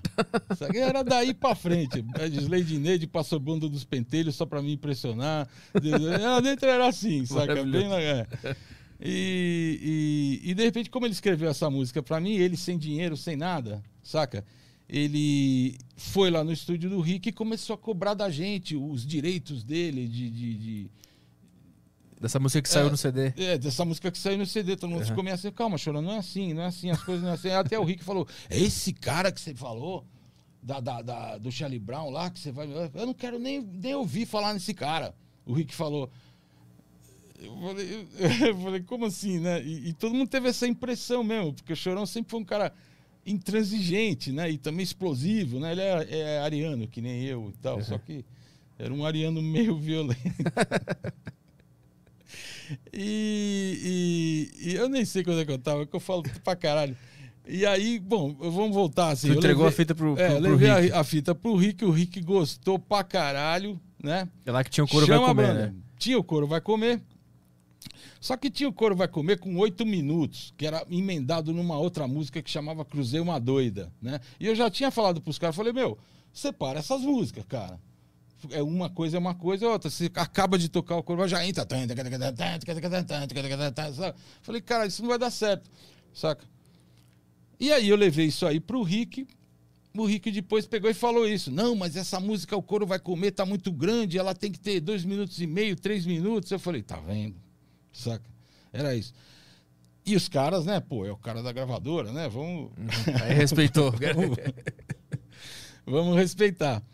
Então a gente começou a ensaiar o Charlie Brown no estúdio até do Lagoa 66, na casa do Munari, na casa do guitarrista, que era, que era, que era guitarrista do Lagoa, é, a ensaiar essas músicas e fazer mais algumas novas, saca? E foi aí que, que apareceu o primeiro disco do Charlie Brown, saca? Transpiração Contínua Prolongada, onde tá cheio de hit, cheio de sucesso. Inclusive tem uma música que chama Escalas Tropicais, Entre parênteses. Que o, o Lagoa, como era muito amigo e irmã, uma banda irmã do Charlie Brown, todo show que a gente fazia do Lagoa, eu fazia questão que o Charlie Brown abrisse. Saca? Ah, vou chamar o Chorão aqui, a banda dele e tal, não sei o que. Tá. Então eles foram lá e tocavam, às vezes, antes da E gente. como é, eles mandavam bem já? Ao Mandavam vivo? bem. Porque ao vivo Às eles- vezes estava só o Chorão, eu chamava o Chorão pra cantar alguma coisa também e tal. O Chorão já entrava daquele jeito lá, skate Mas- rock e tal, não sei E, o que. e- vendo de fora, tu via, puta, tem uma coisa diferente nesse cara via, aqui. lógico, não, eu já via tudo, eu já sabia que aquilo ia acontecer. Não pela só pela música, mas pelo fato da gente fazer um bom negócio com aquilo. Saca? A banda tava numa gravadora onde tinha um cara lá que tava sedento pra estourar alguma banda de rock.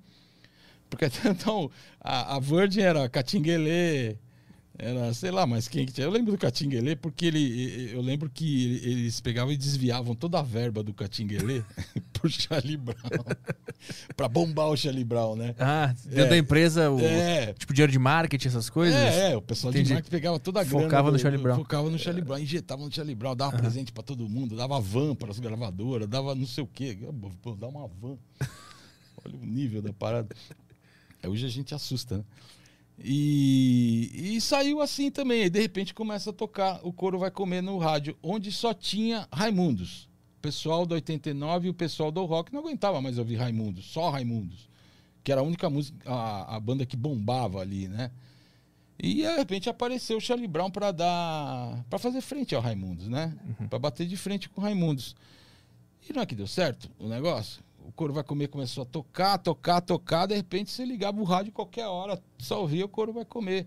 E era um cara cantando maluco lá, daquele jeito e tal, ainda, ainda cantando no SM58, porque não tinha Não ficava parado de não jeito ficava, nenhum. Aham. não ficava. Então você tinha que, que soltar o chorão dentro do estúdio, fechar a porta e ficar vendo lá. Ele que, nem, nem um maluco. Que nem um pitbull dentro é, da que nem um trancada. pitbull dentro do estúdio. Ah, tá, nada. Eu falava, porra, é isso aí, daí que vem a energia, daí que vem a parada Foda. e tal. E eu e o Rick lá, puta, que legal, legal pra caralho e tal, não sei o quê. E era só felicidade, cara. Foi uma época muito feliz, é, é o que eu falo, assim, é, estávamos no lugar certo, na hora certa, na hora certa, com as pessoas certas, pelo menos na hora. Isso que eu queria te perguntar, como tu tinha uma banda também, e de alguma forma tu também queria estar no topo, né? Tu queria que a tua banda fizesse sucesso. A tua, eu mas a tua cabeça de artista, quando, Hum. quando viu o Charlie Brown crescer, porque eu sei que artista é foda, né? A gente quer estar no holofote. Tu teve a cabeça Mas bem é no lugar. Tá, cara, eu nunca tive esse negócio. Entendi. Eu nunca tive esse, esse ego que o artista tem de querer estar na frente dos holofotes e tal. Tanto que quando eu era o cantor do Lagoa, eu não me sentia à vontade. Eu era Entendi. o, no Lagoa eu era o, o cara que ficava ali do lado, tocando guitarra, o maestro lá que ficava dando. Saca? E tinha um cantor, onde Uhum. eu interagia com ele. Saca? Mesma coisa que o Chorão e Champião depois. É, então eu não tinha essa, essa parada, essa aspiração de ser um superstar e tal. Eu sempre gostei de mexer com música, mexer com áudio, mexer com estúdio, sabe? Mexer com. Sabe? É aquela coisa lá. Em nenhum momento tu pensou, puta, eu queria estar lá. Eu... Não, não. Eu ficava, eu ficava assim, maravilhado com, a- com o sucesso e com a realização deles. Aham. Porque, de repente, do nada, eles começaram a ganhar dinheiro. O chorão mais ainda. Só que teve uma coisa ruim nisso. A partir do momento que eles começaram a ganhar dinheiro, e que o chorão começou a ganhar dinheiro, ele deu uma transformada legal, sabe? Ele parou de ser aquele cara é, mais calmo e tal, que de repente te ouvia e que agradecia ou fazia alguma coisa, para ser um cara mais intransigente, com dinheiro na mão, sabe? Mas ele ainda era o, o chorão que eu conhecia, saca? Ainda era o, o chorão, aquela coisa. E, e o chorão, o, o Charlie Brown começou a fazer sucesso. Aí o chorão ficou tão agradecido a mim por eu ter feito todo esse, esse trâmite e tal, e por, pela trajetória toda, desde que a gente se, se conhece, porque foi muito rápido, foram dois anos, saca? Foi de 95 a 97 pro primeiro disco. Do dia que a tua cunhada apresentou Exatamente. ele até É, explodir, são dois É, anos. Exatamente. A gente começou a ver a trajetória e falou, caramba, meu. Então ele falou assim pra mim: Olha, eu sou muito agradecido a você. Então é o seguinte, eu vou te dar é, uma porcentagem desses shows. Eu falei, senhor, não precisa fazer isso, não, não, não tem necessidade. Não, eu vou te dar 5% de, dos shows.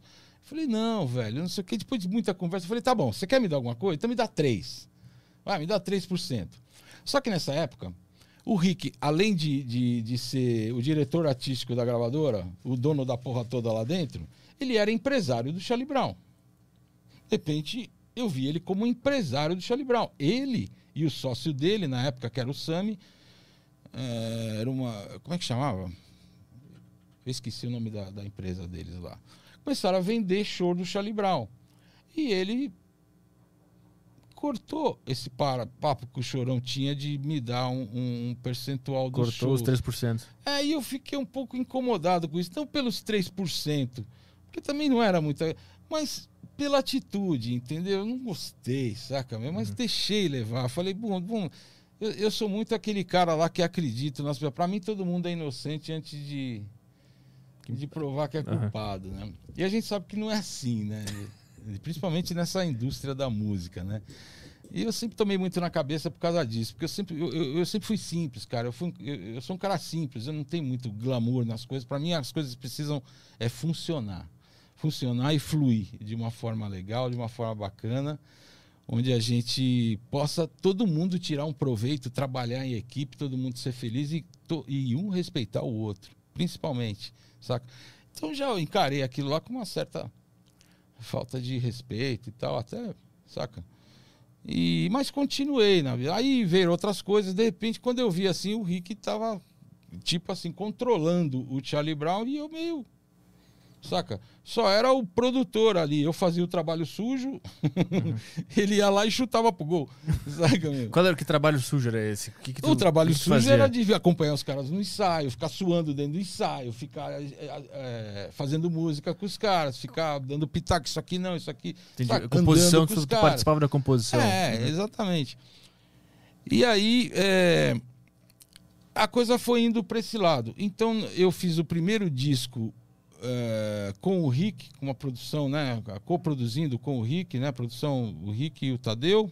O segundo disco também, o Tadeu e o Rick.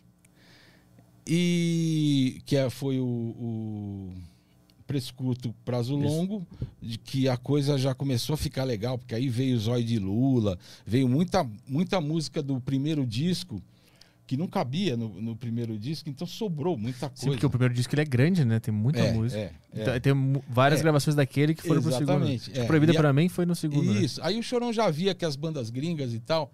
é, Não, Proibida pra mim foi, Foi no primeiro, né? é. O que, que tinha na, na segunda, além do, do Zóio de Lula? Tô tentando lembrar desse. Tinha o desse- Zóio de Lula, tinha o Te Levar, Isso, te levar. Tinha. Que, mas, puta, é tanto disso que eu não lembro, cara. Precisava Eu pegar confundi os com, pra com a, com a proibida pra mim. Os fãs sabem, sabem melhor que eu. É. E aí, é, o Rick produzindo o disco, eu e ele produzindo o disco no estúdio dele, que já era o Midas, ele já tinha saído lá da Rua Pedro, que era um estúdio onde ele tinha na casa da irmã dele, já tinha construído o Midas. Falei, de onde esse cara tá tirando tanto dinheiro assim, né, meu?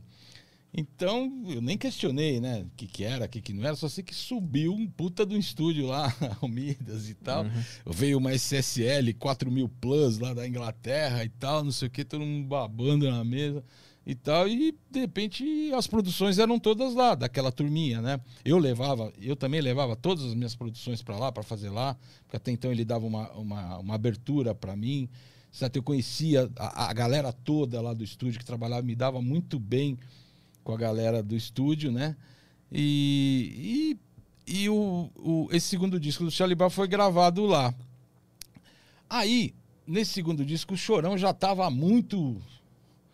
Tava meio doidão já. Já tinha ganhado dinheiro, já tava podendo fazer o que ele queria, já tava, né?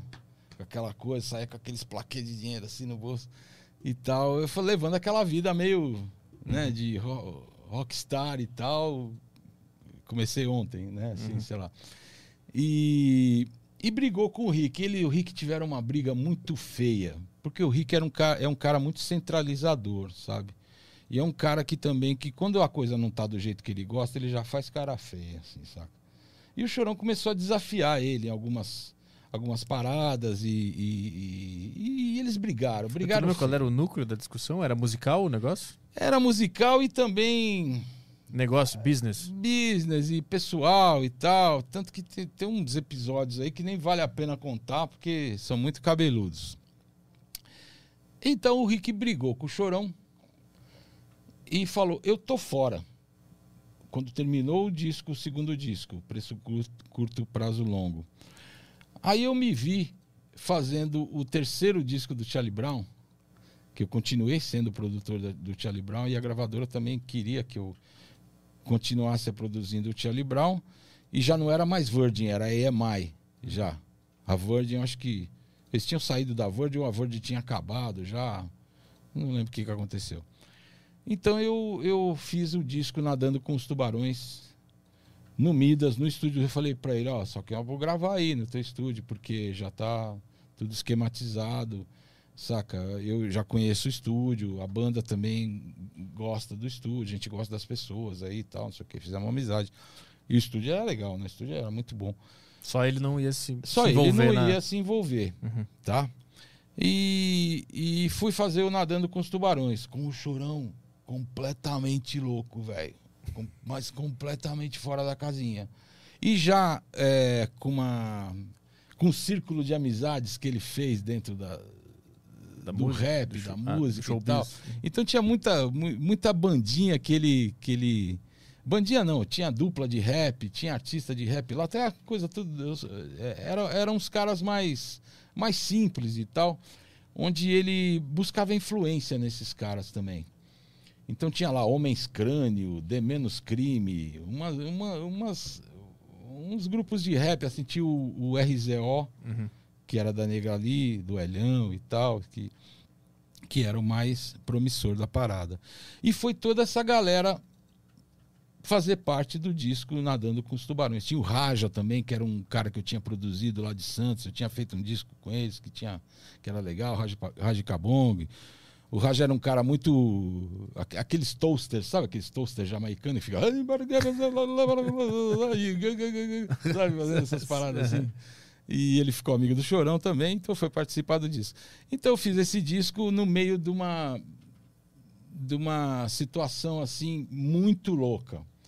Era o dia inteiro ah, essa galera dentro do estúdio, mas cheio de gente do estúdio mesmo, cheio de gente, saca?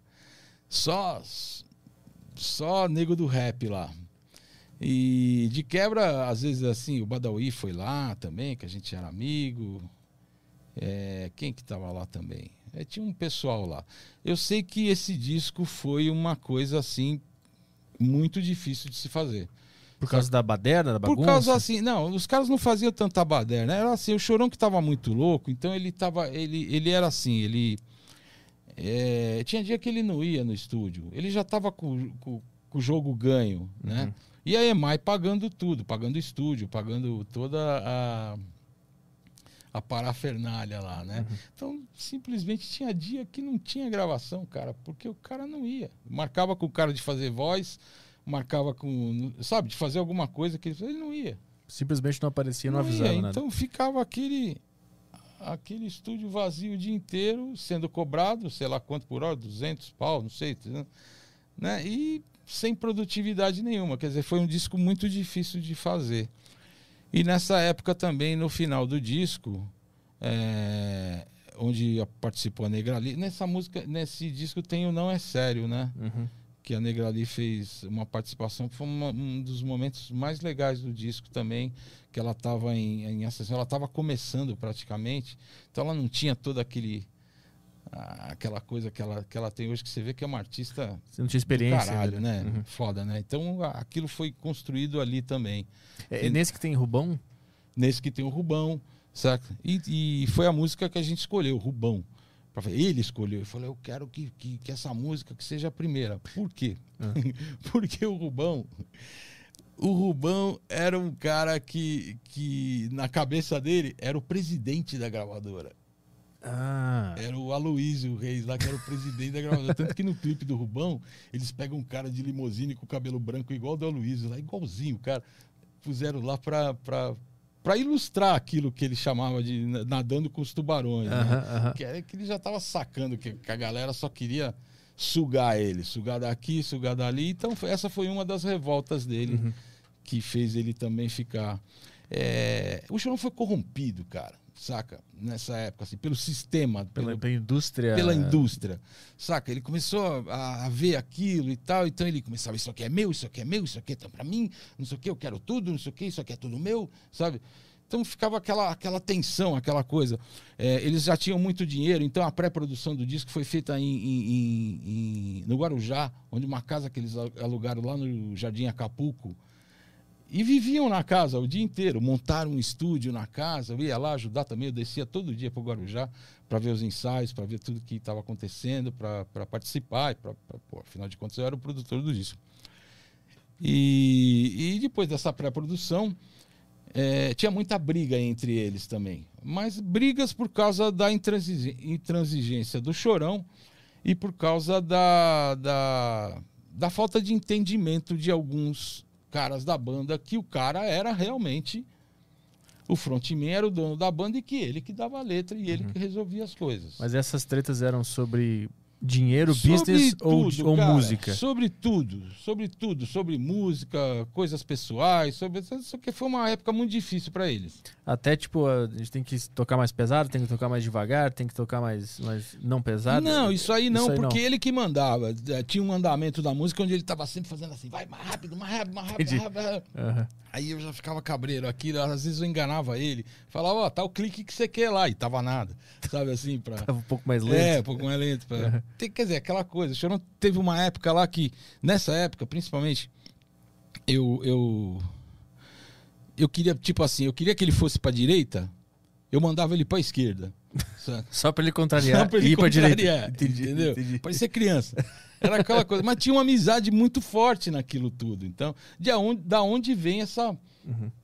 Pseudo falta de respeito também, né? Com o produtor, com aquela coisa e tal, não sei o que. Puta que pariu. Como é que eu vou fazer com isso agora para convencer o cara que isso aí é mais legal?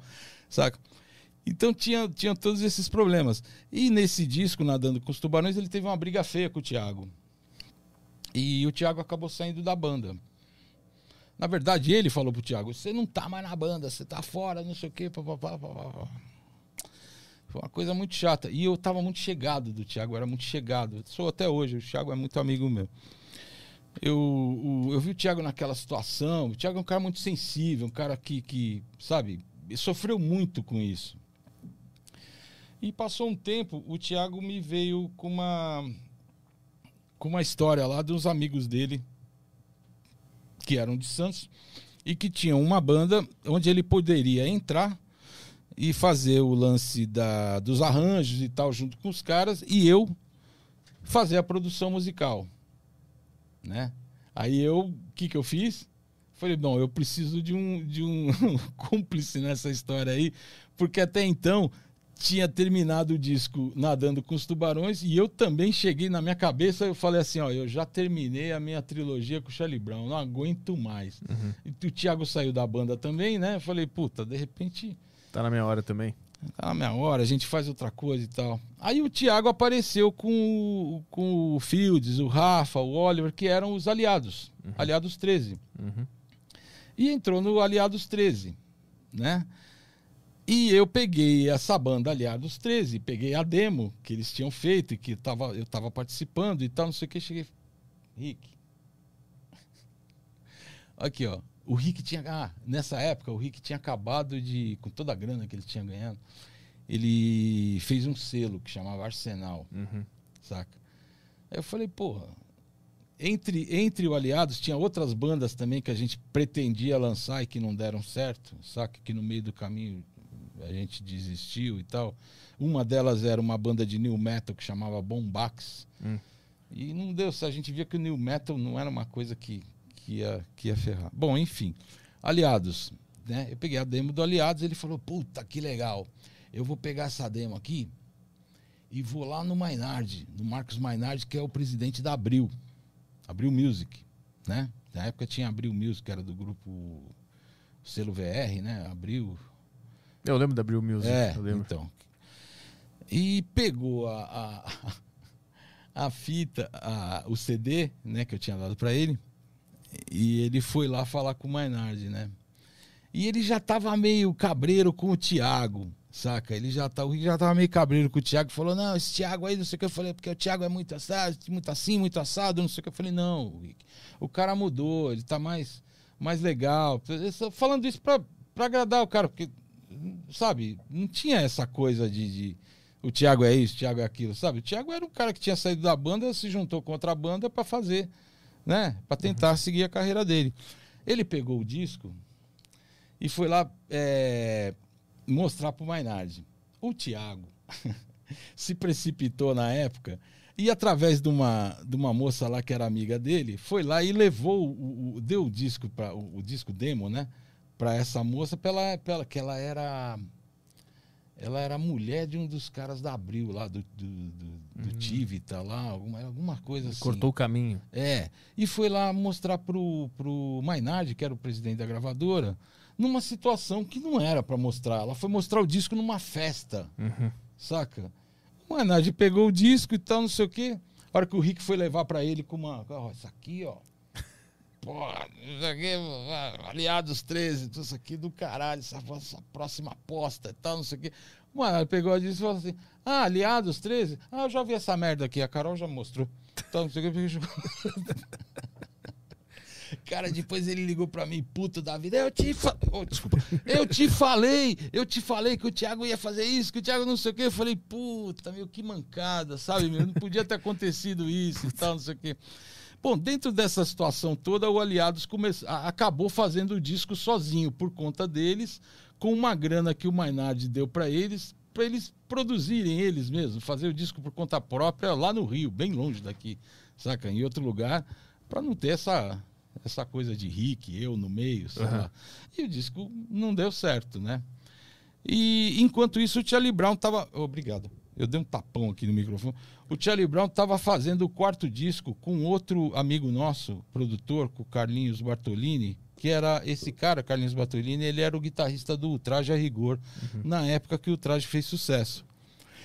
E o Carlinhos também tinha um estúdio e tal, não sei o quê, e era um disco recheado de música boa, velho.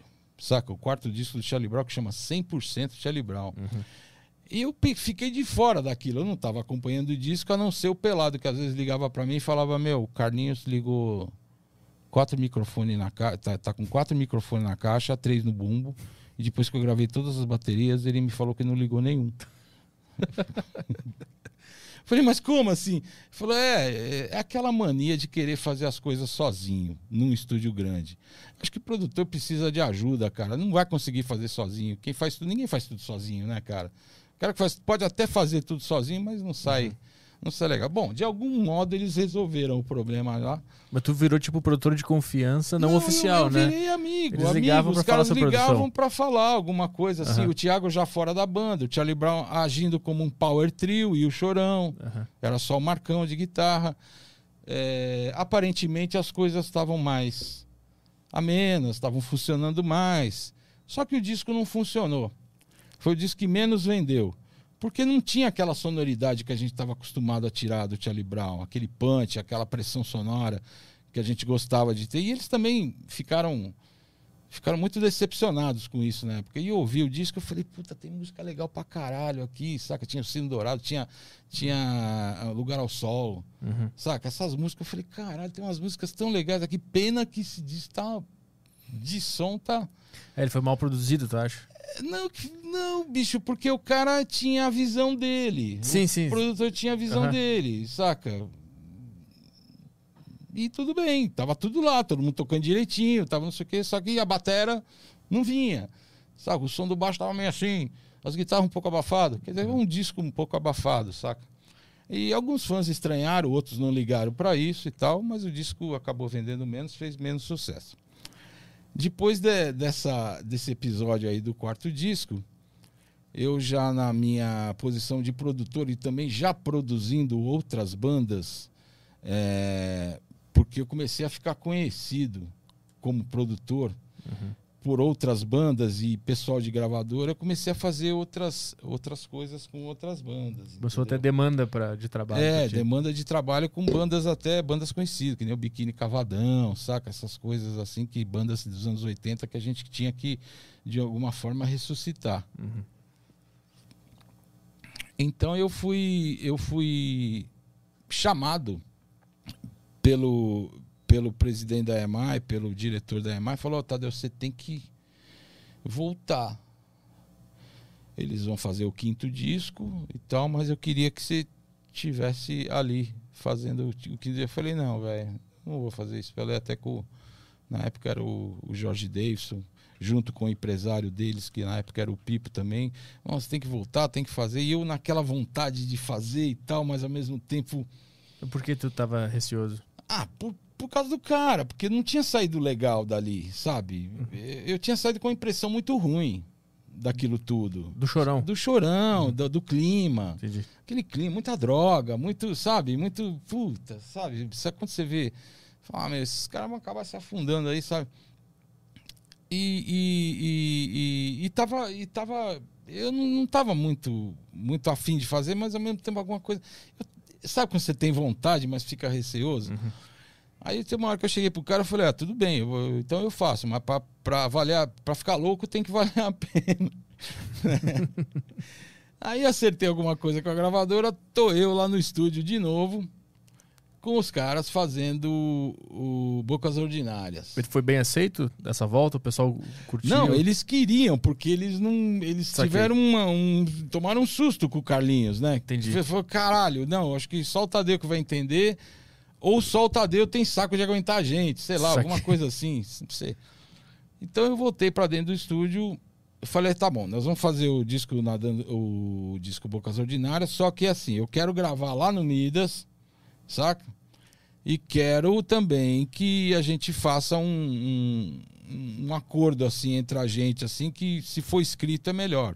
Quem gravou, vai embora, vai pra casa. Me deixa sozinho dentro do estúdio pra poder trabalhar. Porque né, senão o nego começa a levar a mãe, levar, levar o cachorro, levar, sabe? Ah, levar- tipo, gravou a sua parte é, e vai gravou embora. a sua parte e vai pra casa. Entendi. Cara, funcionou muito bem. Saca? Eu ficou eu e o Marcão dentro do estúdio fazendo as guitarras junto com o técnico na época, que era o Paulinho, e fazendo eh, as guitarras num, numa, num sossego, cara. O Champion gravou todos os baixos numa tarde.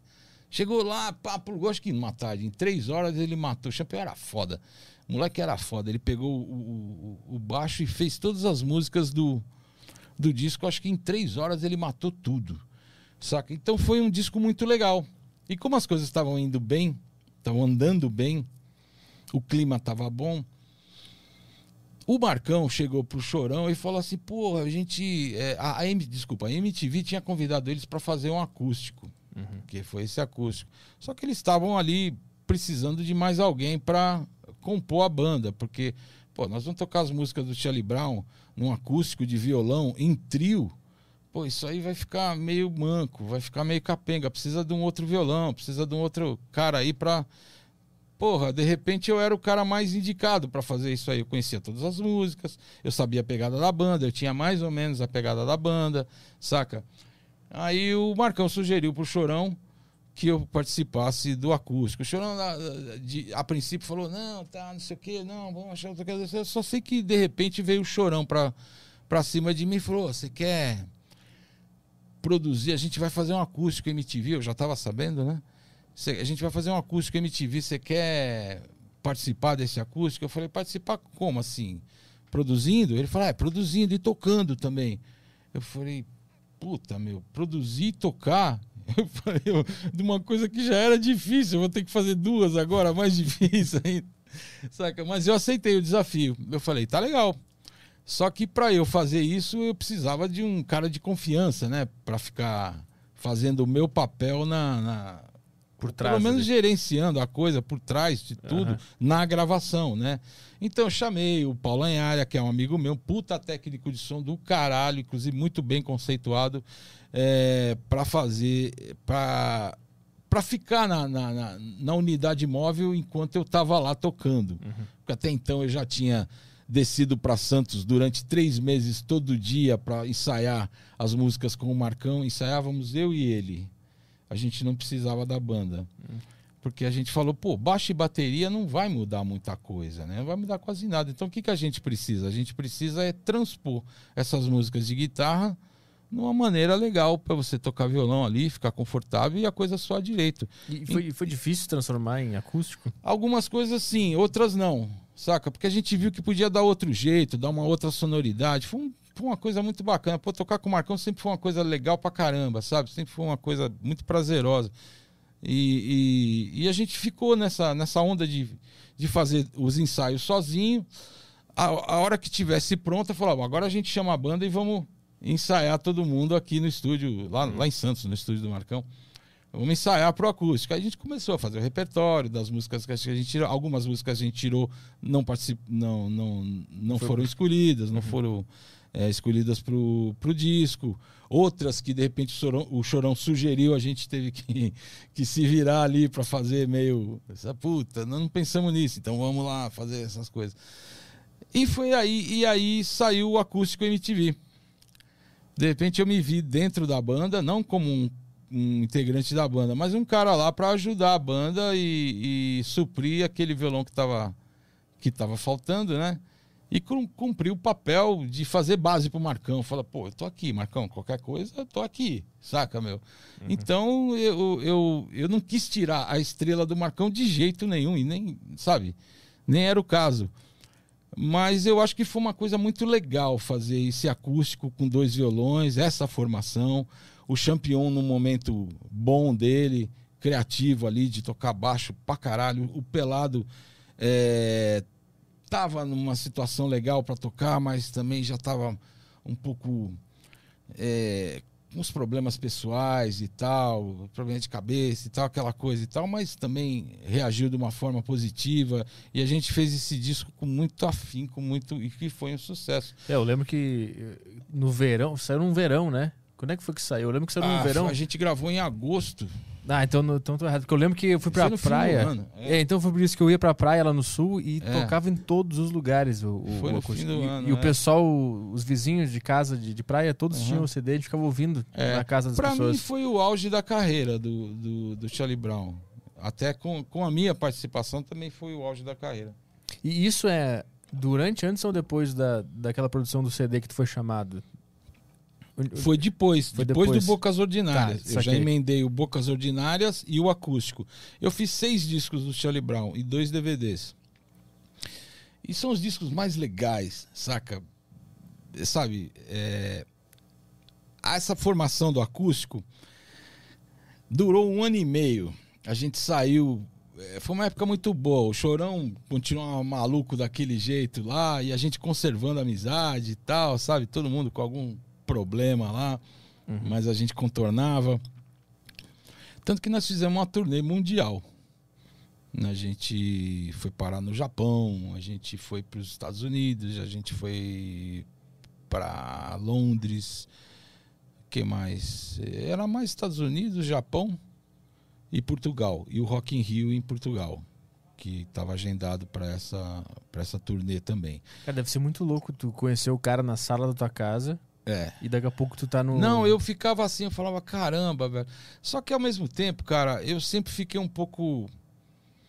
é, assim. Eu não, não é. é, Sei lá, eu, eu achava que, que às vezes não, não tinha o, o- o respeito devido. Não por mim, mas da parte dele pelos caras da banda, sabe? Hum. Pelas pessoas que trabalhavam com ele, porque ele já tava muito louco, o Chorão já tava com a cabeça muito cheia de droga, já tava muito aquela coisa, sabe?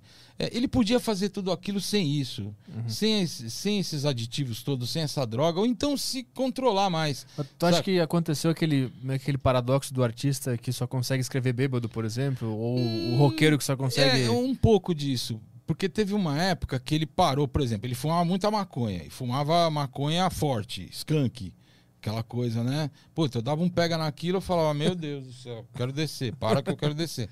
Saca? E aí, é, ele resolveu parar no terceiro disco, no Nadando com os Tubarões. Ele resolveu parar pra gravar o disco. Não, porque isso tá me fazendo mal, tá fazendo mal, não sei o que, eu vou andar de skate, vou fazer exercício, não sei o que.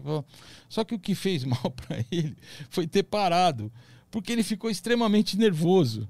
Então ele entrava no estúdio muito nervoso. Uma das brigas que o Rick teve com ele no estúdio é porque, porra, ele, o Rick ficou sabendo que o Chorão chutou um lixinho lá que tinha no, no estúdio e jogou um microfone no chão. Então, porra, amassou aqui a cápsula do microfone do SM58, saca? E o cara ficou puto. Pô, que isso? O cara vai destruir meu estúdio, né? Então, nessa época, a gente até questionava: porra, meu, por que, que o cara tá assim, meu? O cara tem tudo na vida, velho. O cara tem uma mini ramp na casa dele. O cara, o cara tem um carro que pula, velho. E não é feliz. Chegou, chegou a ter algum papo com ele sobre, sobre a vida, assim? Por que que, que, que tá acontecendo? Qual é o. Ah, velho, era briga com a mulher, era desentendimento com a gravadora, era aquela, aquela intransigência natural dele que ele adquiriu, que ele acha que ele podia tudo. Também a gravadora alimentou isso nele, porque ele era o, anti, o artista que mais vendia disco na gravadora, na época da EMI. Então ele fazia o que ele queria. Uhum. Ele chegou a um ponto de mandar, de mandar de, é, demitir um diretor artístico, um gerente artístico de São Paulo. Saca?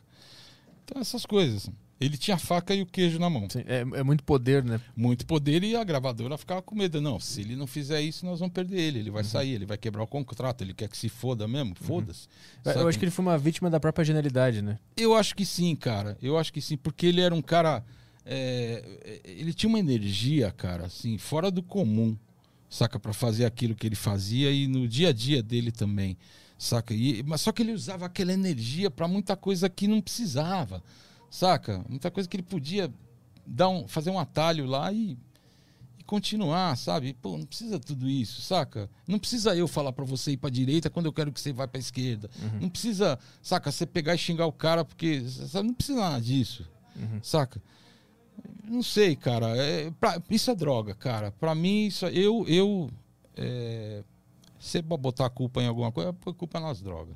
E, e quando tu conheceu ele, já usava ou foi no meio da fama? Não, já usava, usava, sei lá, ele fumava um, é, ou, ele- sei lá, ele usava, mas eu acho que ele não tinha esse poder. Ele era muito pianinho. Uhum. Um pianinho mesmo, saca? De agradecer, de ficar, sabe? De obrigado, porra, eu não sei o quê. Mas sempre teve aquela onda, chorão, né, velho? Maloqueiro, cinco estrelas, saca? Que ele virou depois. Antes era só maloqueiro. Então, fica, sabe, aquela vida de rua que ele levava, saca? É, a gente ficava sabendo dos antecedentes dele, as coisas que ele aprontava lá em Santos. Ah, bati num, fui lá, quebrei o pau com outro. Não sei, aquela coisa. E todo mundo conhecia ele, saca? Aham. É, era um cara popular em Santos, sabe? Assim, em, em alguns, alguns nichos lá, né? Alguns, é, sei lá, em alguns lugares lá de Santos. E quando é que o teu capítulo com o Charlie Brown termina? Quando é que ele se encerra? Então, aí é, encerrou de uma maneira muito escambrosa também. Que de- nessa turnê a gente praticamente se via todo dia. Né? Essas internacionais? é, nas internacionais e pelo Brasil também. Foi uma turnê que, uma turnê que começou no Brasil. Ah, nós viajamos 40 ou 50 dias para fora para fazer esses shows, saca? É, voltamos. Teve um show em Londres que não foi feito, O que aconteceu? não aconteceu. Foi uma coisa também que eu não. eh, tinha umas coisas que eu não Tá. gostava. É, o chorão, nesse dia do show em Londres, a gente ia tocar num lugar do caralho, velho, que chamava Fórum. E eu vi lá, uma semana antes, o Jetro Tal tinha tocado lá. Eu falei, caralho, puta que eu sou uma fã do Jetro, saca, meu? E, e- e vi aquilo lá, falei, pô, vou tocar no. Sabe, meu olhinho brilhava também, né, bicho? Porque eu queria, sabe, você falou daquela coisa do ego e tal, de ser artista. Não, mas fazer parte de tudo isso, né? Então eu falei, que legal. No dia do show, o chorão, eh, puseram a gente num hotel, na frente da. Era até um hotel na frente da embaixada americana, né? Foi na época que, que tava tendo. soltando bomba e tudo quanto é lugar lá, terrorista. Ah, tudo quanto ali é na, na 2001, por aí? 2004. Foi em 2004, Depois do, da, das é. Torres Gêmeas. É. Aí o Chorão foi andar de skate nessa praça aí e tomou um tombaço, velho. Que ele arrebentou as costas numa escada lá que tinha lá no. no- Aí, puta, ele não tinha condição nenhuma de fazer o show. Saca? Ele tava completamente, sabe, quebrado, sabe? Tanto que esse tombo dele aí até aparece num, num, num DVD Charlie Brown na estrada. Porque tudo que o Chorão fazia tinha um cara filmando, que ele levou junto, que filmava, né? Que era um amigo nosso e tal. E o cara filmou esse tombo e puseram até no DVD. Esse tombo. Mas foi um tombo assim, que ele arrebentou as costas e não tinha condição nenhuma de fazer o show. Putz. Saca? Aí qual que foi? a- qual que foi a desculpa para não fazer show? Já com o som passado, todo mundo, sabe, 5 mil pessoas esperando lá fora, que era um lugar, era um anfiteatro assim, lindo, cara. Sabe, todo vermelho, sabe, assim. Todo... Pô, eu falei, que legal, puta som, ia lá, vi no palco. Nossa, puta som no palco, do caralho e tal. A desculpa para não fazer o show foi que não tinham todos os monitores, não tinha o número de monitores suficiente no palco. pro Chorão se ouvir. Ele não quis falar que ele tava lesionado. E nem podia. E nem, e nem podia. Foi uma coisa que pra mim caiu muito mal na hora. Não teve o show. Ou seja, foi anunciado que não teve o show, os fãs ficaram lá fora, foi polícia, ficou do lado de fora. Imagina, isso em Londres. É, E não teve show. Foi todo mundo cabisbaixo pro hotel. Eu fui puto da vida, não sei o quê. Só que no dia seguinte, ou dois dias depois, eu descobri que o, que o cara, o contratante do show, deu um cambal no Charlie Brown. Entendeu? Não pagou. E não ia pagar. Sabe? Ia, ia, dar, um, ia dar um perdido mesmo. Ia embora. Era um cara que tava lá. Aí eu falei, ah, bom. mas, então como é que tá. tu descobriu isso? Ele não Ah, ia pagar mesmo se, o, mesmo se o show tivesse acontecido. É, É, isso o se a lance? gente tivesse tocado lá, a gente ia tomar um calote. Ah, Entendeu? E aí na minha cabeça isso já, sabe, uma mão lava a outra uma mão, sabe assim, tipo. pelo menos... É, pelo Sim. menos, saca, aconteceu isso e tudo bem, ficou tudo bem. Mas O empresário descobriu como isso? Ah, descobriu porque ele é ele que tinha que receber, ele foi atrás do cara, o cara sumiu. Ah, tá, entendi. Entendeu? O cara deu o É, famoso Miguel. E aí, pô, isso na minha cabeça já ficou mais. Ah, ah então tudo bem, né? Foda-se, dá bem esse filho da puta aí, tinha que pagar a gente, não pagou, foi embora, saca? E esquecemos essa história. E daí fomos pro. Acho que de Londres a gente. Eu não lembro se de Londres a gente foi pro Japão ou vice-versa, ou foi pro Rock in Rio. É, eu sei que no Rock in Rio a gente acabou fazendo um, um puta show legal, saca? Apesar das músicas estarem um pouco acima do andamento original, Tá um pouquinho rápido. porque ele, ele, ele, ele tava bem louco, ele tava tão louco assim que ele, que ele puxava as músicas, ele chegava pro pelado e vai, vai, vai, vai.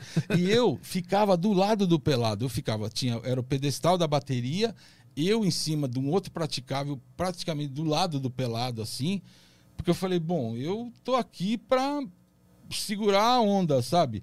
E pra ficar olhando pro pelado. Se o chorão chegar pro pelado e falar, vai, vai, vai, vai, corre, eu. Não, não, Segura. não, não, segura, segura, segura. E o pelado ficava naquela, naquela situação, né, meio de ou corro ou não corro. Sabe, tipo. Respeito é, produtor ou ômega. É tipo papo reto, a gente tocava um papo reto, parecia axé. Puta, eu falei, cara, depois eu fui ver isso aí no, no vídeo, eu falei, nossa, velho, como é que a gente, sabe? Tipo assim, papo reto era tudo pra baixo, né? A gente tinha que tocar assim, pra cima e pra baixo, porque a velocidade era tanta que não dava, não dava pra fazer aquilo, saca? Enfim, mas foi um sucesso, todo mundo gostou e Isso no tal. Rock in Rio Lisboa. No Rock in Rio Lisboa. É. Pô, do caralho. Pra mim foi do caralho, porque eu fui lá naquele dia, no dia que a gente chegou no, em Portugal, na, em Lisboa, tava tendo show do Paul McCartney. Eu sou fãzaço do Paul. Saca? Aí eu peguei, já peguei uma, uma carrinha, né? Que eles chamam de carrinha. eu falei, onde tem a van? Os caras, van? Van? É Carrinha. Vem. Ah, carrinha. Aí eu entrei numa carrinha, fui até o. fui ver o show, voltei. Pô, legal Do pra caralho. caralho, saca? Português é muito engraçado, né, bicho? Até hoje a gente dá risada de umas coisas, né? Carrinha. Que, é- que é foda, né? E aí a gente voltou para o Brasil. Deixa eu te perguntar só uma coisa. O, o- a abertura do Linkin Park, Então, tu tava lá? tava. E aquele show foi foda, porque tem Uhum. uns vídeos que foi, tava tudo muito bem tocado, né? Não, tá. Ali, Ali já tinha. A gente já tinha combinado uma coisa, ó. É uma banda de responsa. Nós vamos abrir o show dessa banda de responsa, saca? Então, tem que fazer jus a isso. Não pode fazer, não vai fazer merda. Saca? Não vai chegar lá e. Porque se tá doidão, chega lá e começar a acelerar tudo. Saca? Tocar as músicas a 200 por hora. Então, é, é assim, foi bem legal. O show do Link Park foi bem legal, foi bem emocionante. Assim. Foi no Morumbi, né? Morumbi, 80 mil pessoas, cara. Ou mais, sei lá. Pra quem tá Saca. assistindo esse podcast, tem no YouTube alguns vídeos desse show e tá É. muito foda, tá muito não, bem é- tocado. Tá, Tá, muito caralho. legal. Não, Se foi legal ele mudo pra aqui, não dá caralho. nada? Se botar em mudo, dá pra botar. Dá pra Não colocar? acontece nada. Vou caçar o vídeo Então, aqui. E aí, é, bom, teve esse show do Link Park, teve outros shows e tal, não sei o quê. Só sei que a gente viajava muito de van, né? De carrinha. pra cima e pra baixo aqui no Brasil, né? A van levava a gente pra um lugar, fazia show, ela entrava na van, ia pra outro, fazia show. Era um negócio cansativo. Era tipo, eu saía de casa quarta-feira e voltava na segunda, sabe? Sabe? Voltava. Foda. Era foda. E tu ia pro Planeta Atlântida também? Então, fomos pro planeta Atlântida. A gente foi tocar no planeta Atlântida num lugar que não foi televisionado. foi aí que teve um episódio, foi, choveu e tal, não sei o quê. Aí ele também já não queria mais fazer show de violão. É, teve um, uma. Teve várias ocorrências, né? Vamos dizer assim, né? Onde Ó, esse é o. do- ele odiava fazer, o Chorão odiava fazer show de, de, de violão. Esse é o abertura do, do Linkin Park. Esse esse foi o. Linkin Park, tá todo É. mundo de camiseta branca. É. Pô, vamos todo mundo de branco e tal, não sei o quê. Você vê que tá todo mundo de camiseta branca ali. Acho, né? Pelo menos eu tô o campeão. Ele. Eu acho que tem um vídeo da, da, da Confisco ou Nadando com os Tubarões. Não, é. É. É nesse show que é muito foda. Mas você teria que botar o áudio, É. então, como a gente não. Ah, não deixa o Bart engolir. Ali é muito Sim. foda. É esse, Esse, esse é, moleque, puta que pariu. isso é foda. A gente não pode botar o som aqui, senão vai cair nossa live. É, mas não, o pessoal normal. procura aí. Que Isso aí é muito do caralho. É, é foda mesmo. Puta que pariu. E aí, é, nessa história de viajar de van pra cima e pra baixo, não sei o quê, o Chorão, ele tinha muita. Ele, sei, ele pegava um pra Cristo toda semana, saca assim? Então ele pegava uma semana ficava em cima do pelado. Porque pelado você tem que tocar isso direito, você tem que não sei o quê, porque você tem que. Porra, cara. Pô, o que, que o cara quer, velho? A hora que eu mandar você acelerar, você acelera. Eu já. hum, Sabe? Já ficava assim, né? Puta, sujo, saca? E, então era uma semana no Pelado, uma semana no Marcão, não sei o quê. Por quê? Porque ele já estava enxergando o fim da parada. Um mês antes disso, nós fomos fazer uma, um show em, no Piauí, um festival lá no Piauí. E dentro do avião tava o Los Hermanos e o Rapa. Uma semana antes de, da gente ir para esse show, a gente estava ensaiando para esse show em Santos. Aí a Denise, mulher do Marcão, veio com o telefone da casa do Marcão. Você falou: Ah, chorão, não sei. O Camelo quer falar com você no telefone. Aí o chorão, porra, Camelo, cara, que legal e tal. Porra, Camelo, sou maior fã da sua banda, puta que pariu, caralho, que honra você ligar pra mim, do caralho e tal. Aí o Camelo do outro lado, né, não sei, ele ia falar, ó, Xerão, mas é o seguinte, eu tô te ligando, porque você sabe como é que é jornalista, né? Então, jornalista sempre fala umas merda. Eu, eu, eu falei aí aquele negócio da Coca-Cola e o cara entendeu errado, falou que eu disse que vocês se venderam pra Coca-Cola. O quê? Você falou mal de mim? Seu filho da puta, não sei o quê. Na hora do, do, ídolo, do ídolo, passou pra isso. da E a gente vendo tudo aquilo, eu vendo tudo aquilo. Eu falei, caralho, mano. Eu sei que no final do dia ele pegou, jogou o telefone no chão, acabou o ensaio. Não teve mais ensaio naquele dia. E ficou com aquele negócio do camelo chorão, alimentando aquela história do camelo, que o camelo tinha falado mal dele, não sei o quê. Aí nós fomos pro Piauí. Botaram a gente no voo. Junto com Los Hermanos, velho. E com o Rapa também, que ele já tava de segunda, assim, com, com, com o Falcão, porque o Falcão tinha. Era assim, era tudo muito frágil. O Falcão, numa entrevista pra Playboy que ele deu, ele perguntaram pra ele: Ah, você ouviu o disco do Charlie Brown e tal, não sei o que. Ele falou: É, eu vi, eu dei pro meu sobrinho. Saca? tava as duas bandas no mesmo É, voo. tipo assim, se puxaram, pô, cadê pro sobrinho dele? Disso, tal, não sei o que. Já ficou cabreiro. E o Camelo que tinha feito aquela coisa, aquela papagaiada toda de falar mal do Charlie Brown pra uma revista Teen, que era contigo, Uhum. saca? Puta, eu falei, isso não vai dar certo. Já era 8 horas da manhã, a gente pegando o voo. O cara mal-humorado porque tinha acordado cedo, saca, bicho? Tava uma puta. A gente Qual foi, qual foi o momento que vocês viram? Puta, os hermanos estão aqui também. Qual foi não, o momento? Lá no Sanguão, No em Saguão. Congonhas. Tá. Só que embarcando, eu falei já pro produtor lá de palco, que era da gente, o, Paulo Bargueto, eu falei, Paulo, isso não vai dar certo. Vamos pegar outro voo. Não, porque chegar atrasado, não sei o quê. Pá, pá, pá, não, não, fica, tá, tá, tá tranquilo. Bom, estamos lá dentro do avião. Antes de fazer essa, essa escala, eu não sei se era em Recife ou se é em Fortaleza. Não lembro direito. É, eu sei que o avião estava meio vazio, tinha muito lugar dentro do avião. Então eu peguei uma janelinha assim fiquei aqui o chorão do, na mesma fila que eu, do outro lado na outra janelinha. De repente eu tô filmando assim, eu vi o camelo levantar lá na frente, saca? E, e ir para trás para ir no banheiro assim. Quando ele passou pelo chorão, ele parou no chorão e falou: Chorão, eu preciso falar com você, cara. Eu preciso... Chorão, não quero, não quero papo. Não quero papo. Você é um filho da puta. Não quero papo com você. Sai fora. Depois a gente vai. Pô, toda hora. Toda... Não faz isso. Não sei o que. Não quero um papo. Aí o, o, o, Camelo foi pro, pro banheiro, voltou. Na volta ele também. Pô, chorão, mas não sei o que, papapá. Cara, eu já falei que eu não quero papo com você. Aí eu interferi. Eu falei, bicho, vai sentar. O cara não quer conversa com você, caralho. Uma hora vocês se entendem. Vai sentar, vai, vai para lá. Saca, meu? Aí ficou aquela, aquela. Dentro do avião, ficou meio aquela. Aquele clima de merda. Né? Clima de merda e uma provocaçãozinha, sabe, assim, por parte deles. Hum eu ouvia lá da frente, é, porque os caras foram fazer o show em Tóquio para cinco gato pingado. Eu pegava e gritava lá de trás: cinco mil gato pingado, viu, viado? Ah, rolou, mano. É, rolou uma parada assim, saca? Aí eu, já tava tenso o clima. Aí fomos fazer a. a... a escala, acho que era em Recife ou Fortaleza, eu não lembro. Só sei que aí o clima já tava ruim, então desceu o Rapa, desceu o Los Hermanos e o Paulo segurando a gente, falando, não, deixa os caras descerem, porque depois a gente desce atrás, né? senão vai dar briga aqui, já vai, o cara já tá ensandecido, saca? O outro vai provocar ele, vai dar merda, né, meu?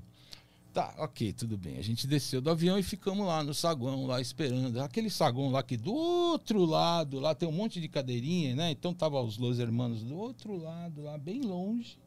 E a gente numa fileira de cadeira aqui no saguão do aeroporto esperando esperando o avião. De repente eu vejo o camelo levantar. Eu falei, cara, e vindo e na direção do chorão. Eu falei, ó, oh, se segura, vai. Eu tava do lado dele assim, falei, segura, vai, vai com calma. Saca? Aí o pelado já olhou e falou assim, isso aí não vai dar certo. o camelo veio pra cima do chorão, o chorão já, já tava assim, não sei o que. O camelo, ô chorão, eu queria falar com você. O chorão levantou e pá! Deu uma cabeçada nele, velho mas assim de responsa, saca? Eu vi direitinho, ele pegou a cabeça e deu no nariz do camelo aqui, saca? E na mesma hora, atrás do camelo, como retaguarda dele, vinham os caras da banda e aquele cara da o parceiro dele lá, o, o Amarula, Amarante. Hum. Saca? Eu sempre erro o nome desse cara, eu chamo ele de Amarula. É Amarante. é, o que é? É o Camelo e o Rodrigo Amarante. Aí ele. Aí ele, ele na hora que viu o chorão dando uma cabeçada no camelo, ele emendou um gancho. Um, um gancho por baixo. Eu vi isso aí direitinho, cara. Ele emendou um baixo, acertou aqui, ó. É. O chorão, o chorão mordeu a língua aqui. É. Ele ficou com a língua gorda aqui. Ficou, puta, mordeu a língua, ficou ruim. E ele saiu voado, saca? Saiu, saiu pra, que o, o Amarante deu um murro e fugiu. E fugiu.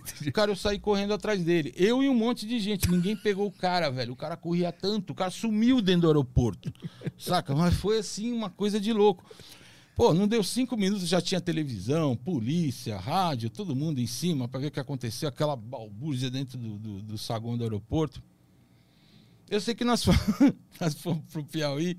O Camelo fez um show naquela noite, assim, com, com o nariz todo fodido, nariz desse tamanho, assim, saca? E o chorão. Com a língua. Com a língua, assim, o microfone cheio de sangue, saca? Escorria sangue, assim, eu olhava para aquilo e falava, nossa, bicho, coitado do cara. Ele deve estar tá se matando para fazer isso, saca? E no meio disso, dando um monte de indireta. Por Los Hermanos. Por Los é. Hermanos e tal, não sei o quê. Foi uma merda. Eu sei que a gente saiu do Piauí é, pegaram a gente no hotel, a van, e levaram a gente para entrar no avião, do lado do avião. A gente entrou na pista uhum. para sair da van, mas que não deu nem um passo no chão, assim, na pista do aeroporto. Já saiu da van, entrou direto na escadinha do, do, do avião, e um avião para cada banda. Ninguém mais estava tava andando junto naquela. E um clima desgraçado, um clima ruim pra caralho e tal. E todo mundo naquela, naquela situação e tal. Só sei que, na minha vez, depois dessa pegação de pé que o Chorão fazia uma vez por semana em cada um, ele pegava no pé do campeão, aí pegava rodízio. no pé do pelado, era rodízio. Vez chegou, chegou em ti. É. Saca? Aí chegou minha vez, ele começou, e começou, eu aguentando, é, porque você não sei o quê. Eu nem lembro o que ele falava, só sei que eu já ficava assim, não sei o quê. Eu lembro que ele falou alguma coisa para mim, que entrou atravessado, eram seis horas da manhã, a gente na Bandeirantes, ali na Avenida dos Bandeirantes, dentro da van, voltando para casa, ou... voltando para casa, né? Aí ele falou alguma coisa para mim, eu falei, para a van. Aí eu disse, não sei o que, eu falei, não, pode parar, para, para, vai, para que eu vou descer. Aí o cara parou, eu peguei e desci. Desci com a, mochila, com a minha mochila e fiquei lá. Cara, eu tava mal, mal com aquilo lá, saca? Eu falei, puta, velho, como é que pode? Eu nunca vi tanta autossabotagem, tanta coisa assim, sabe? Pô, coitado do cara, o cara tem que. Alguém tem que dar um, um finício e tal. Voltando para casa, eu falei, bom, eu saí, eu não quero mais fazer parte disso. Pela segunda vez. E fui para casa, saca? A partir daí, eu fiquei seis anos sem falar com o Chorão, cara. Ou mais. Eu voltei a falar com ele numa situação onde eles tinham gravado. Eu não sei que disco que foi. Só sei que foi um, uns dois discos depois. Saca?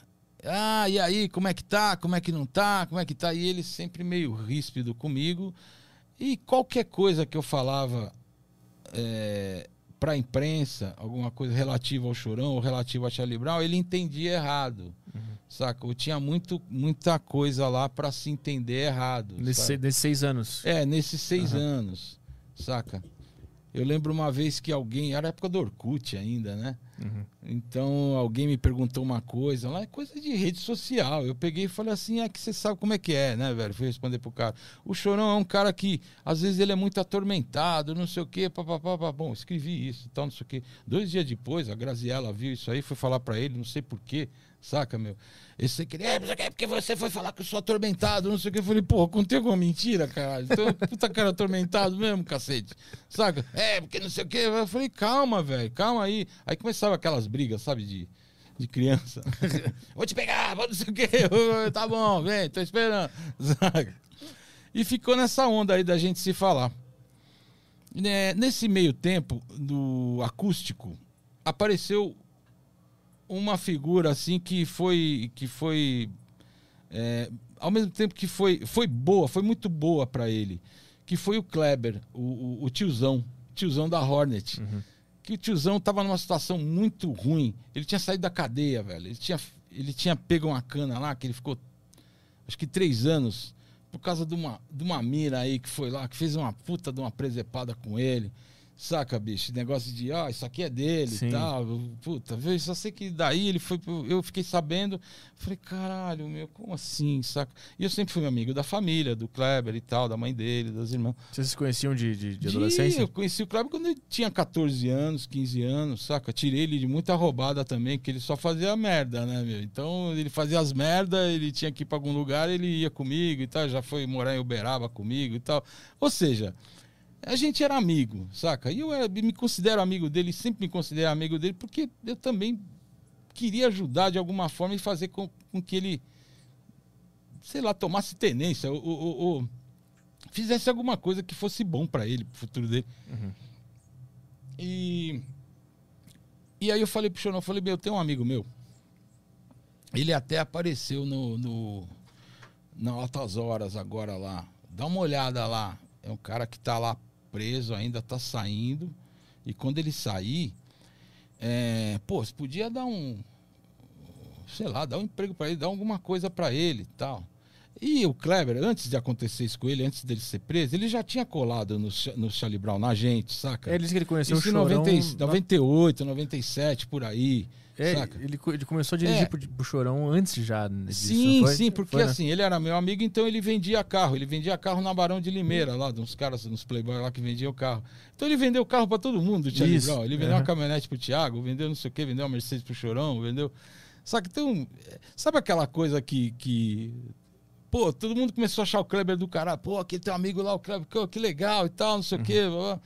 E e fica, ficaram amigos, né? Aí o Kleber foi preso. Eu falei, você lembra daquele cara e tal? Que É, falou, puta, ele tá saindo, ele precisa de uma força. Ninguém quer dar emprego para ele, velho. A família não quer saber dele, a família não acredita mais nele, não quer não sei o quê. Ah, tá bom, vou dar um. Não sei o quê, só sei que o, show, o, o Kleber começou. Eu acho que ele. Eu não sei se ele me ligou, feliz da vida. Oh, falei com o cara lá, pô, você, motorista do cara. De repente eu vi o Kleber como motorista do Chorão. E nesse tempo todo que eles ficaram andando juntos, né? Eles ficaram numa cumplicidade assim. O, o Kleber virou um confidente do, do Chorão, né? E eles andaram juntos durante 10 anos, né? Acho que foi 10 anos que, que durou isso aí. E o Kleber aguentando, porque eu falei, ó, o cara não é fácil e tal, não sei o quê. Aí ele me ligava às vezes e falava, ó, o cara não é fácil mesmo, hein, tal, não sei o quê. Porra, o cara me faz fazer cada coisa, não sei o quê, blá, blá, blá, blá. Eu só sei que esse Kleber, velho, ele tem que ir pro céu agora, porque ele aguentou tudo isso do cara, saca? E mais coisa ainda, saca? Ele deve ter contado algumas coisas aqui. Ele contou, que- ele contou bastante coisa. e só sei que ele aguentou o chorão durante esse tempo todo. E antes do chorão morrer, eles estavam começando a fazer um disco. Isso foi em 2000 e... 2012, eu acho. Um ano antes, então. É.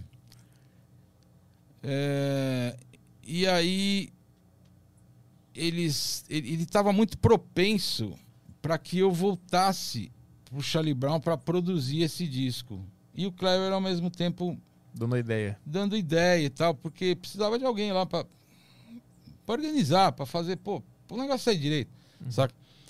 Eles estavam fazendo sozinhos, numa, numa situação, ó, grava a bateria aqui, depois vai gravar a bateria em outro lugar, não sei o quê, escreve, e o, o cara completamente louco, que abandonava e voltava. Isso, o graveto já estava na banda e tal. É, eu sei que a última vez que eu falei com ele, ele estava muito propenso e falou: Não, eu queria que você fizesse o disco e tal, não sei o quê, vamos conversar, vamos conversar e tal. Passou-se umas três semanas, o Kleber me liga de madrugada. Falou: E aí, meu, tudo bem? Eu falei: Tudo bem. E aí, falou: Meu, te contar uma coisa aqui que meio chata. Falou: O que, que foi? O Alexandre morreu. O Alexandre faleceu. Eu Falei, como assim, cara? Ninguém, eu não acreditei. Eu Falei, que isso? Não sei o que, ver aquela coisa. Sabe? É, tô aqui na casa dele, aconteceu isso, aqui, aquilo que todo mundo já sabe, né? Que, que, que aconteceu com ele. E aí liga o Champion, aí liga e, e os caras, a gente se falando e tal, e vendo o que que é. Até eu falei, lembro de ter falado pro eu falei, moleque, não vai lá. Não vai lá, não vai lá agora, não vai cair na besteira de ir lá agora. Tá, tá bom, pode deixar, não sei o quê. Bati o telefone, passou 10 minutos, eu vejo o Champion na frente do prédio dele lá, saca? Indo lá, vendo que, pô, um amigo, né, velho? Como é que ele não ia, né? Até tem uma, um- uma cena assim que eu vi na televisão, o Champion na, na, na guia, né? Ele tava na guia, sentado na guia, assim, se lamentando a morte dele e tal. Pô, como é que o cara foi fazer isso aí? O que, que aconteceu? O que, que não aconteceu? Eu falei, tá bom. O Chorão morreu. E agora? Aí eu comecei a receber notícias deles. A gente não pode parar. O Charlie Brown depende de muita gente. É, A gente tem que continuar de alguma forma ou outra. Mas como nós vamos continuar?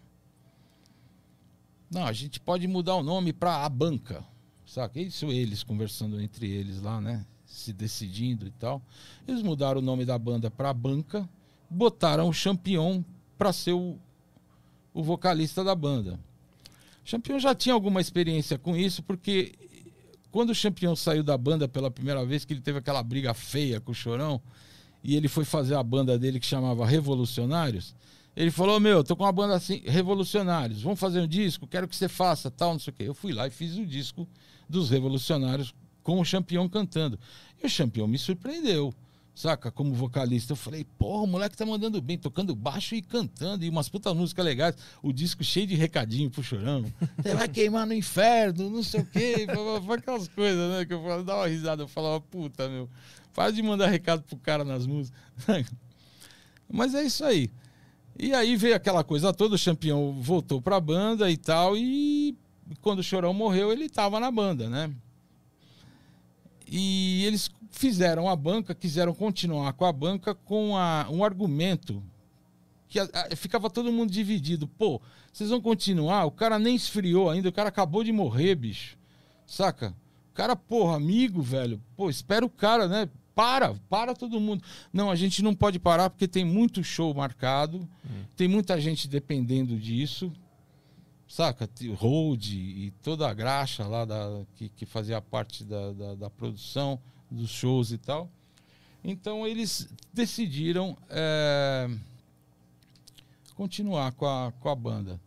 E o Champion, essa, ele, ele estava muito abalado com isso. Tanto que ele ia muito lá em casa e falava, mas não sei como é que eu vou me virar e tal. O que, que eu vou fazer? Eu falei, bicho, você tem que assumir o teu posto. Você não quer mais tocar baixo, você quer que a Lena toque baixo no teu lugar e você vai virar vocalista, você tem que estudar isso de alguma forma, né? Mas ao mesmo tempo, o Champion não estava com a cabeça boa, né? Ele estava muito atordoado, muito atormentado com isso, com a morte do Chorão e com todas as coisas que aconteciam na vida dele. Tu, tu acha que ele estava tentando fingir que estava Eu de acho boa? ele não conseguiu ficar, ficar bem, saca? E então, ele fazia, ele ia nos programas de televisão, fazia show e esquecia a letra de música. Ele não tinha aquele, aquela coisa que o Chorão tinha. O Champion é baixista, um, um gênio do baixo, né? Não um frontman que ia lá ser o que o Chorão foi a vida inteira e tentar fazer o que o Chorão fazia. Mas ele tentou. Só que os fãs começaram a crucificar o Champion, literalmente. Pegava, eu vi a foto no, no Facebook do Champion assim pendurado numa cruz, assim os fãs fazendo isso, saca? Eu falava que que é isso, que absurdo. E passou um tempo e tal, passou esses quatro, cinco meses do Champion tentando fazer essa coisa assim. Um belo dia, alguém me ligou, alguém não, comecei a receber um monte de mensagem Aí eu vendo mensagem, meu telefone, plim, plim, plim, plim, será duas, três horas da manhã, o campeão morreu, o campeão morreu. Eu falei, ah, isso é brincadeira. Era na época que todo mundo tava matando todo mundo, assim. Aham. Você lembra? Que Notícia fake. Quem morreu, é notícia fake. Aham. Eu falei, ah, não liguei, isso é fake. Aí depois das, da, da décima mensagem, né? Eu falei, caralho, isso aí é verdade. Eu peguei comecei a falar com um, falar com o outro, falando, não, isso aí é verdade mesmo. Saca? Ele tava lá com a Cláudia, tava lá num, num bar com o Oscar e mais a mulher do Oscar e mal não sei o que. Depois eles deixaram ele no apartamento, a Cláudia subiu com ele, não sei o que. Ele foi lá, entrou no, no, no quarto dele e deu um tiro na cabeça. E isso ninguém viu vindo. Isso, isso Não. acontecer. Não, não, ninguém viu.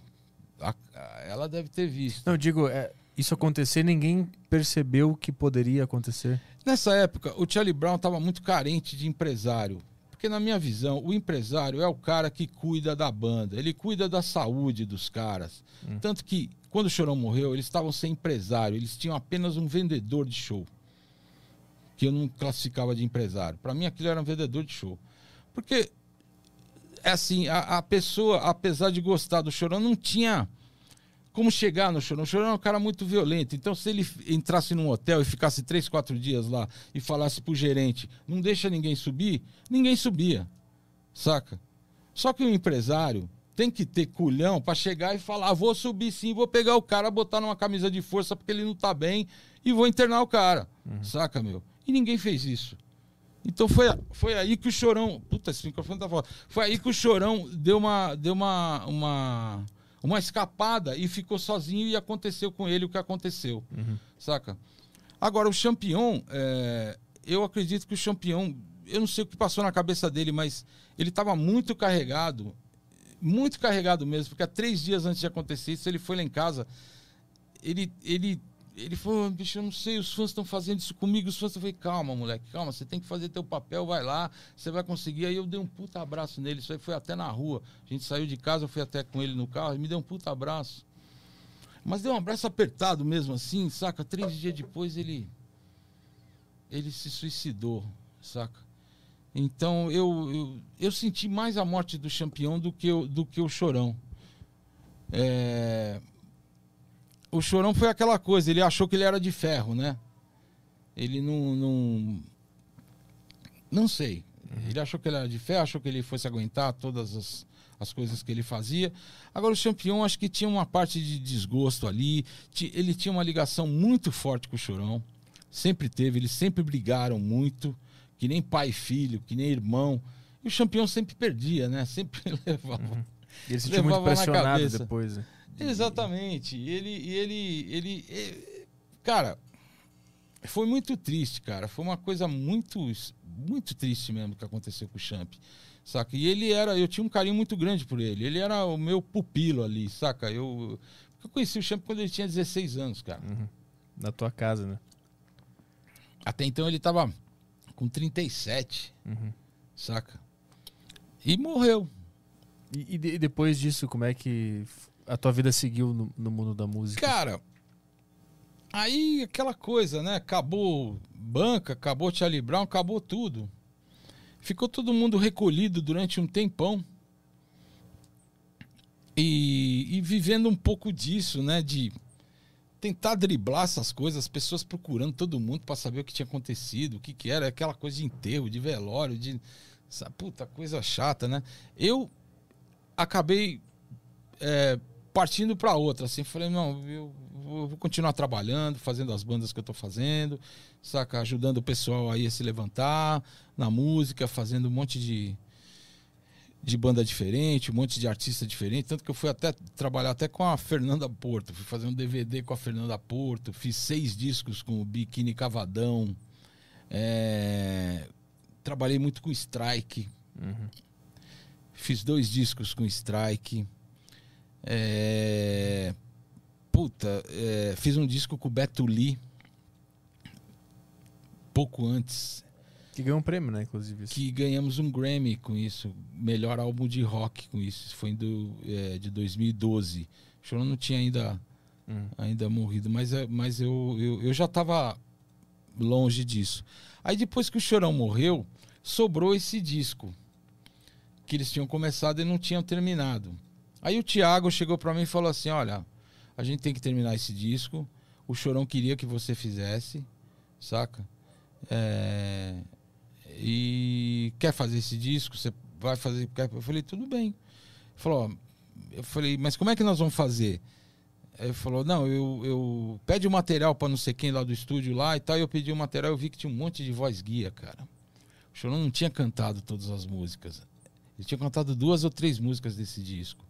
Então foi um serviço arqueológico ali, sabe, para tentar deixar a coisa boa Usar a guia mesmo. usar a guia da voz dele, sabe? Gra- mal gravada, sabendo que ele tinha gravado aquela guia deitado no chão com o microfone assim, saca? E, sabe? Uhum. É, E a gente conseguiu fazer e ter um resultado muito legal, cara, nesse disco. Foi um disco muito difícil de fazer. É lógico que eu fiz. A gente fez sozinho, sem a presença da banda. A música, a maioria das coisas já estavam gravadas. A gente gravou os baixos do Champion de novo. Gravamos todos os baixos lá em casa. As baterias já estavam gravadas, mas cada música tinha um som de bateria diferente. Porque algumas tinham gravado, eles tinham gravado no Marcão, outras eles tinham gravado no, no Mega, no estúdio Mega. Então o som era muito diferente, sabe? A captação muito diferente de tudo, som de guitarra diferente, som de voz diferente e tal. Então, assim, eu me orgulho desse disco por causa disso, porque o resultado final ficou muito legal. Qual é o nome desse? É o La Família 013, Isso. foi o último disco do Charlie Brown. E já com um contrato com a Som Livre. E, e também foi disco de ouro, Uhum. certo? Pô, eu tenho seis discos de ouro e eu nem sei mais. Eu tinha um monte de disco de ouro e de platina com o Charlie Brown e, e- pô, a gente foi muito feliz nessa empreitada toda. Foi uma, uma, uma, uma empreitada de sucesso, eu posso dizer. É, sabe, perto dessas tragédias que aconteceram e tal, eu acho que o saldo só não foi positivo porque os caras não estão mais aqui, saca, Uhum. Porque eu sinto falta deles pra caramba. Pô, eu sinto falta do- das brigas do chorão, eu sinto falta da, Do esporro. é, do ser o escolhido da né? vez, de vez em quando. Ele mandar tomar no cu, eu mandar ele tomar no cu de novo, sabe? Assim, tipo, sabe? Esse tipo de. E depois se abraçar, saca? Uhum. É, o Champion, saca? Com aquela, aquela molecagem dele toda. O Champion sempre foi um cara moleque pra caramba, nunca cresceu, saca? Uhum. E, e um puta de um, de um baixista, saca? Um cara, pô, talentoso pra caramba, saca? Aí foi lançado o disco e acabou. Acabou a história. E depois, o que a gente vê hoje é um resquício do Xande, filho do Chorão, que cresceu, tornou-se um empreendedor do Charlie Brown, chamou a galera pra tocar de novo e tá aí tentando Ah, é, vai ser com o egípcio, né? é, com o egípcio manter a memória viva Uhum. e tal. Tanto que a- o show vai ter dois bateras, vai ter o Pinguim e o, e o, e o Graveto tocando. O Pelado, acho que o Pelado saiu fora disso tudo. Pô. O Pelado foi pra bola de neve lá Ah, ele. ele- e ficou na bola de neve até hoje. Tá fazendo os testemunhos dele. Maravilhoso. Tá feliz lá. Maravilhoso. E aí, e- e aí depois disso, tu, tu focou em artistas independentes, tu seguiu tua vida assim. Então, depois disso, eu, eu, eu como eu fui, sempre fui muito é, vidrado no Charlie Brown, naquela coisa de achar que o Charlie Brown era a banda e era mesmo, né?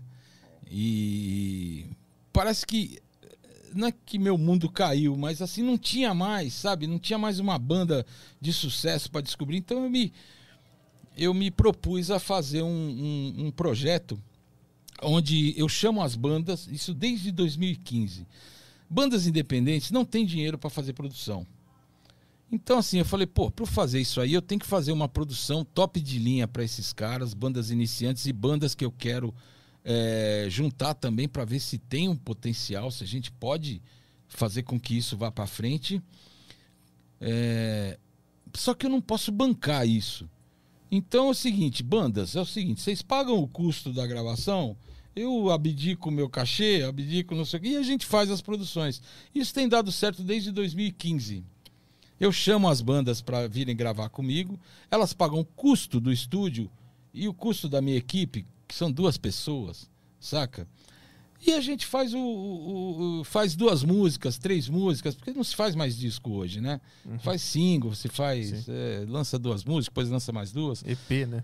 É, um EP, no máximo quatro músicas, seis músicas. E essas bandas me procuram muito e eu chamo também, eu tipo convoco as bandas, eu faço uma propaganda disso para as bandas chegarem até mim e a gente poder fazer esse trabalho legal. E tem, puta, tem saído cada coisa legal, velho saca? É que depende muito da, da, do comercial depois de tudo isso, porque nem toda banda tem um apelo comercial, entendeu? Uhum. Até como, como trabalho mesmo, como, como eh, da, fazer aquilo acontecer, saca? De gerar conteúdo, de, de, de, de atrás tudo, sim, empresariar, né? Porque sim, fazer crescer, é, crescer o nicho ali de Tem público, muita né? banda de rock que não se ligou que hoje o artista é gestor da própria carreira, né? Ele, é o, ele gerencia a sua própria carreira. O que tem muita gente se dando bem com esse pessoal do funk, pessoal do rap. Uhum. Os caras começam sozinhos, cara, e começam, já sabem de tudo. Sim. Entendem de direito autoral, entendem de gerenciamento de conteúdo, entendem um monte de coisa que antes ninguém entendia nada, ficava todo mundo de braço cruzado vendo a gravadora fazer. Uhum. E hoje esse pessoal faz isso e está se dando bem com isso. É, o cara grava um clipe por conta própria. Exatamente. Grava, grava o, hoje um clipe tem um custo mínimo. É, é. é. Hoje, assim, porra Cara, o celular bom já faz um, é, um clipe legal. Saca, então a, a, o pessoal começou a sacar isso. Então esse é o modelo do novo artista, né? Que, que e acho que vai continuar, né? Até esse pessoal conseguir ser contratado por uma, uma major qualquer, ou, ou, ou, ou se dar bem de alguma forma, achar alguém para ajudar, uhum. é, ter um licenciamento de alguma gravadora grande, esse tipo de coisa. Nós vamos, é vamos abrir para perguntas. Mas antes, vamos fazer o merchan do iFood aí? Ah, beleza. Quer ir no banheiro, chegou. alguma coisa? Eu quero. Tem um banheirinho aqui, a gente vai fazer um merchan do iFood enquanto isso. Chegou o iFood aqui. Faz é... o merchan, Caio. Ah, beleza, Bota comigo? Em... Quero ver. Beleza, quero então. Ver. Galera, acabou de chegar nosso iFood aqui. Acabou de chegar. Acabou o cara tá chegar. mentindo. Chegou há duas tá, horas. Tá quente o suco já. o pão de queijo tá gelado. Mas chegou nosso iFood aqui. E para você pedir o seu iFood aí, você pode pedir com um descontinho de 20 pila. É, tem o um link na descrição aí. Agora não tá o QR Code na tela, mas vai estar tá daqui a pouco. É, vai aparecer o QR Code na tela aí, você clica no link. É, você baixa o iFood pela primeira vez, não é pro cara, o cara que já baixou o iFood e já usou, uh, não funciona. É pro cara que nunca usou o iFood. Você baixa o iFood no seu celular e tem um descontinho lá, vai aparecer os restaurantes que você pode usar o seu cupom. Você pede seu pedido, seu pedido lá com um descontinho na sua primeira compra. Fechou, Petri? É isso aí. Temos perguntas aí? Temos perguntas sim. Tá. Então, quer dar uma pausa, esperar ele voltar do banheiro? Eu também vou. A gente come um pão de queijo. Ah, beleza, vamos dar uma. Então tá, a gente vai dar uma pausa. Daqui a pouco a gente volta com perguntas da galera. Se eu deixar o iFood tocando aqui. A pausa, a pausa do Aderiva é um patrocínio iFood. Boa. É isso aí, vamos fazer as perguntas da galera aí, começando pelo grupo do Telegram, né? Isso. Então tá. A galera do Telegram aqui tá mandando. Ah, tô mandando no YouTube também. Tem o, o Fábio Oliveira, ele mandou aqui no grupo do Telegram. Boa, é, boa tarde, Caio, Petri e Tadeu. Fui na gravação do DVD da banda Aliados, na cidade de Santos, em meados de 2017. Sim. E me recordo de você nesse show tocando com a banda. Como foi sua relação com, com o Aliados da, de, uma forma, de uma forma geral, além da, da produção desse DVD? Grande abraço e tentem fazer o Gustavo Fields, Fields. vocalista do Aliados, ex-atleta da seleção brasileira de ginástica e ganhou ah, a batalha contra o câncer. Ah, ele falou pra trazer ele. Pra trazer ele. É legal. Ah, boa. É, mas foi isso. É, responde. Então, o- do Aliados, um aliados, aliados era assim, antigamente era Aliados 13, né? Esse 13 é aquela coisa de Santos, é o DDD de Santos, né? Então, é, depois a gente, eu, eu sugeri a eles que tirasse o 13 e, e, e, e chamasse somente Aliados, né? Eu imagino por quê. Não, foi porque eles que começaram com essa história de Aliados 13. Assim, mas que o 13 podia remeter o PT, não? Nada a ver. É, eu tinha. Essa coisa do 13 eu nunca gostei. Eu não gosto do número 13. É, tem gente que gosta, mas eu não, eu não gosto. E foi isso que eu falei pra eles. Eles falaram: ah, tá legal, aliados. Mas Aliados, assim, foi uma banda que co- começou. Pra mim, começou errado. Porque na época, como eu, eu falei no começo ali, tinha o Thiago, que tinha acabado de sair do. do. Charlie Brown. E ele, ele entrou nessa banda, Aliados 13, que já, já existia.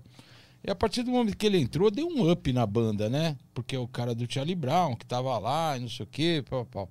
Só que teve esse desentendimento logo de cara no primeiro disco, onde era era para eu e o Rick produzir o disco do Charlie Brown, do, do Aliados, e eles, não sei, acabaram se perdendo lá e, e fizeram o disco sozinho, fora do esquema da gente. Esse disco não deu certo e eu fiquei muito puto com os caras, saca? Tipo assim, além de ter sido uma puxação de tapete do caralho, Pô, eu não gosto de mentira, velho. Os caras mentiram pra mim. Eu ligava pra casa dos caras, ah, não sei quem tá viajando, tá de férias, ah, não sei o que, blá, blá, blá. nada. Os caras estavam gravando o disco pelas costas, saca? Então, é um negócio que começou errado.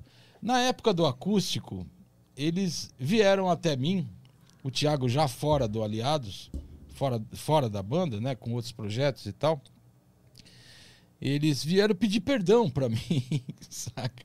Pô, a gente foi mal, a gente aquela época lá, a gente era tudo moleque, tudo cabeça ruim e tal, não sei o quê. Pô, cara, vem trabalhar com a gente, já louco pra trabalhar com você, não sei o quê. Porra, eu vi uma, uma, uma honestidade aqui, eu vi uma sinceridade naquilo lá, saca? Falei, legal, então vamos, vamos trabalhar junto. E depois disso, cara, nós fizemos seis discos juntos. Tipo, um por ano. Os próximos seis discos do Aliados, depois de 2004, fui eu que fiz com eles. E foi um- um- uma, uma coisa muito legal. Aí veio essa, essa coisa do DVD. Em 2017, eles tinham a, a, a- a pretensão de fazer um DVD acústico lá em Santos, que Santos é a cidade dos aliados. Os aliados bomba em Santos. Você vai no show do Aliados em Santos, você fala, meu Deus do céu, saca? O que tem de gente, muita menina, muita. Puta, o público é muito foda. E gostam bastante da banda. Então eu, eu como eu já tinha feito esse, esse acústico com o Charlie Brown, eles falaram, vocês não querem, você não quer ir lá fazer com a gente? E produzir? Eu falei, pô, de novo, sabe? De novo. Aí eu fui lá na, na, na, para fazer a mesma função, chamei o mesmo pessoal que gravou o, o- DVD do, do Charlie Brown na época, sabe? A unidade móvel e tal, aquela coisa toda. pô. E fui tocar com eles lá e produzir o, o DVD. E foi uma coisa muito bacana, muito legal. E tocar com o Dudu, até tinha o Blank lá, que era, que era amigo nosso de Santos também, que foi tocar junto. E, puta, foi uma parada muito legal, velho. Então minha relação com eles hoje é muito boa.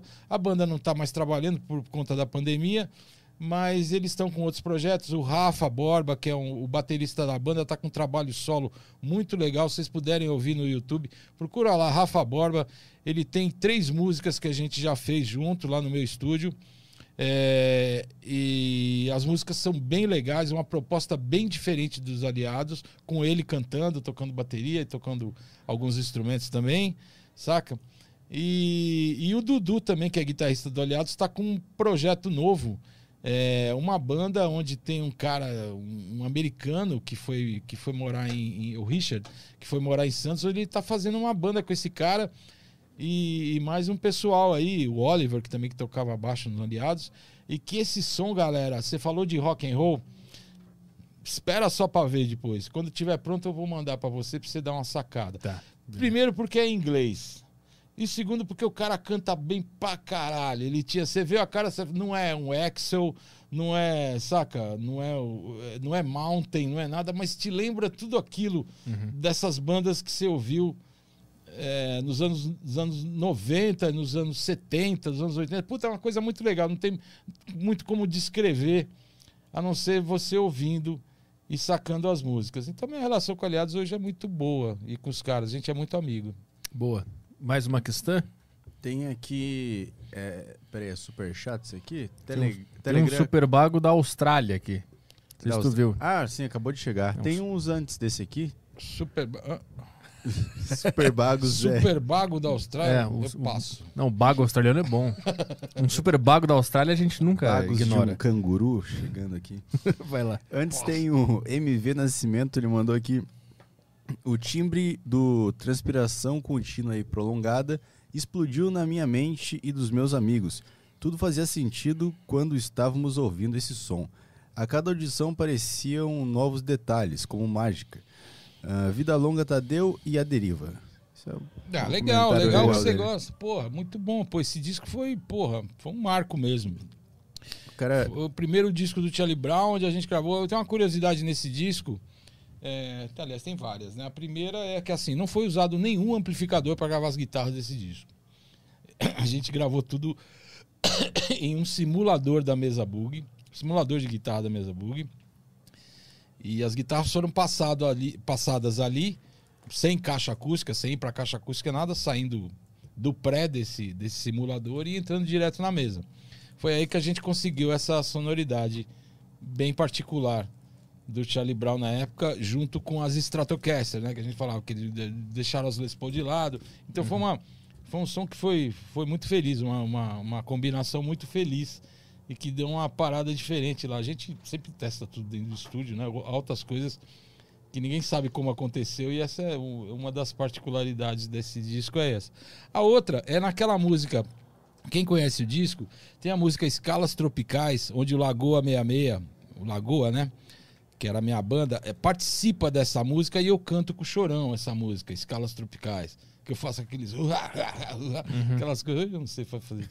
Eu tô e aí, é, chega uma certa hora nessa música que, a, que o, o Charlie Brown inteiro sai da música e entra o Lagoa. Ou seja, o Pelado sai da batera, a gente parou a música naquele ponto, emendamos e continua com o batera do Lagoa, com o baixista que era do Lagoa. É, Eu tava tocando guitarra a, a- música inteira já, mas praticamente a cozinha e a base tem essa diferença saca?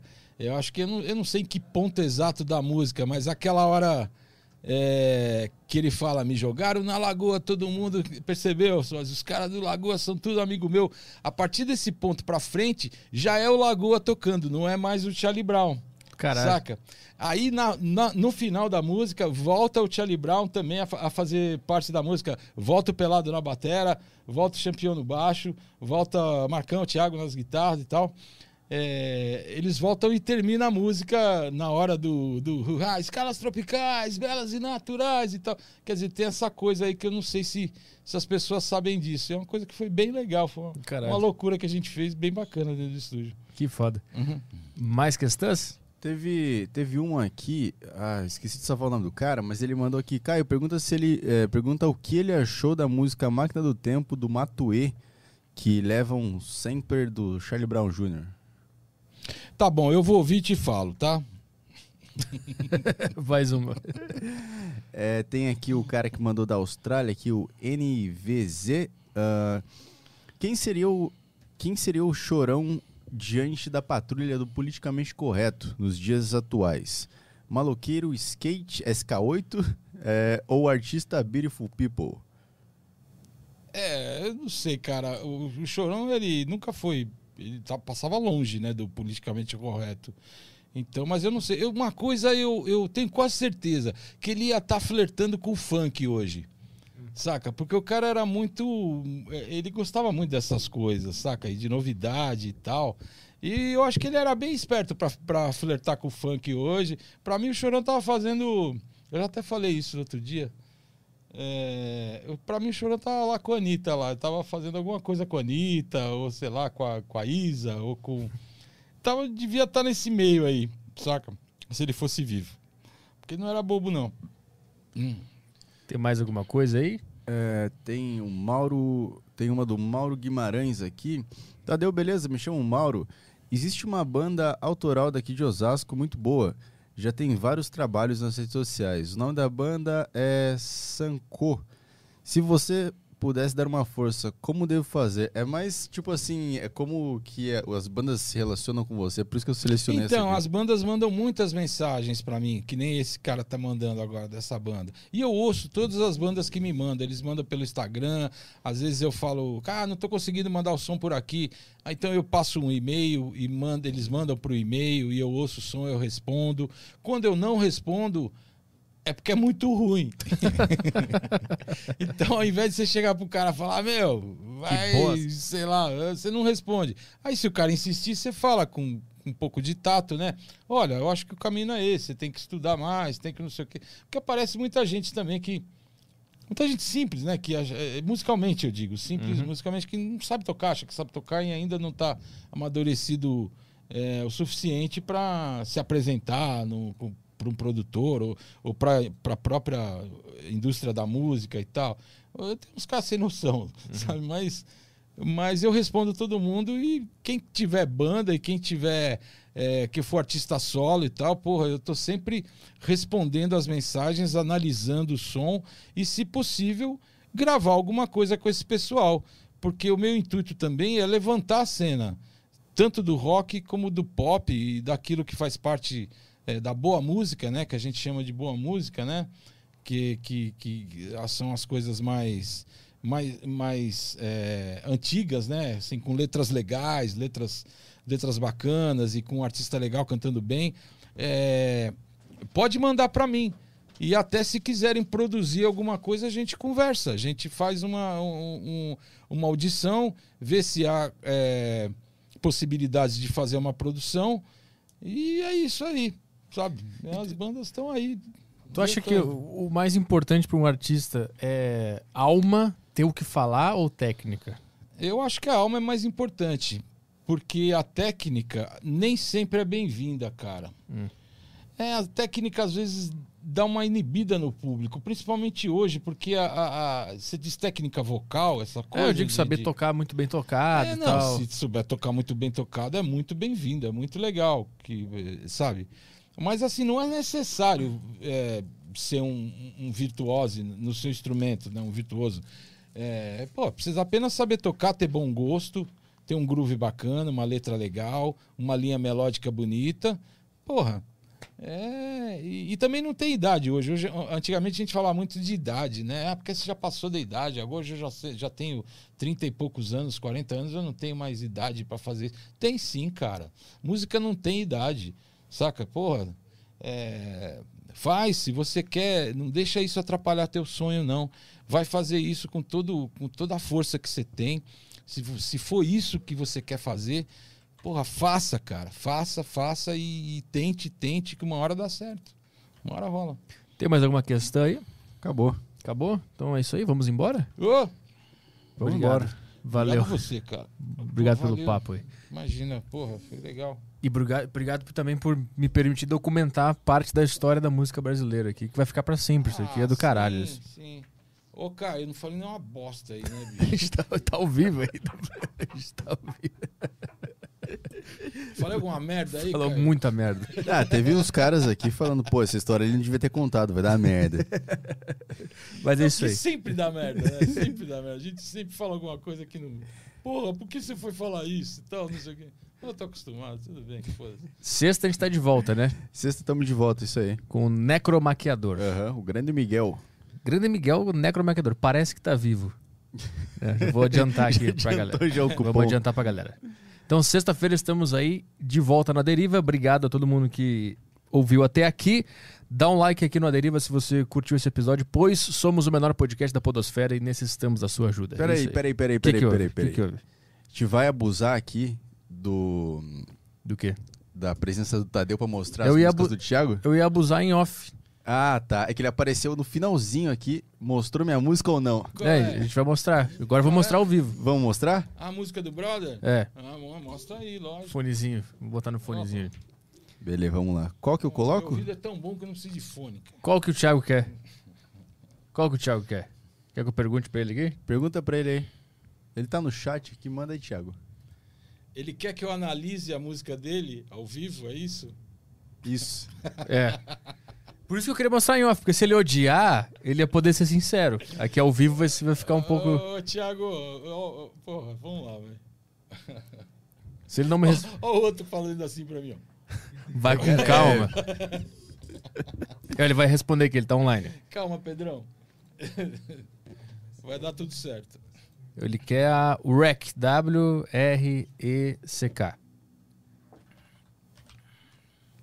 Wreck. Legal. Ó, ó a capa do cara mesmo. Tá nos, nos fones? Vai sair no fone aqui. Pera aí, tem que colocar no jeito que vai sair na live. É, tudo certo aqui. Bora? Vai lá. Ai, que nervoso. Tum. Toca espontâneo.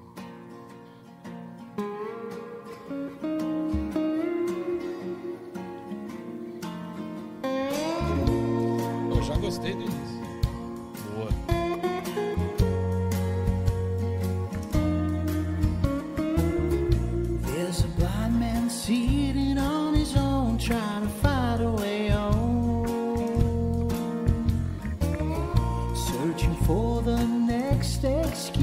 Not to carry on.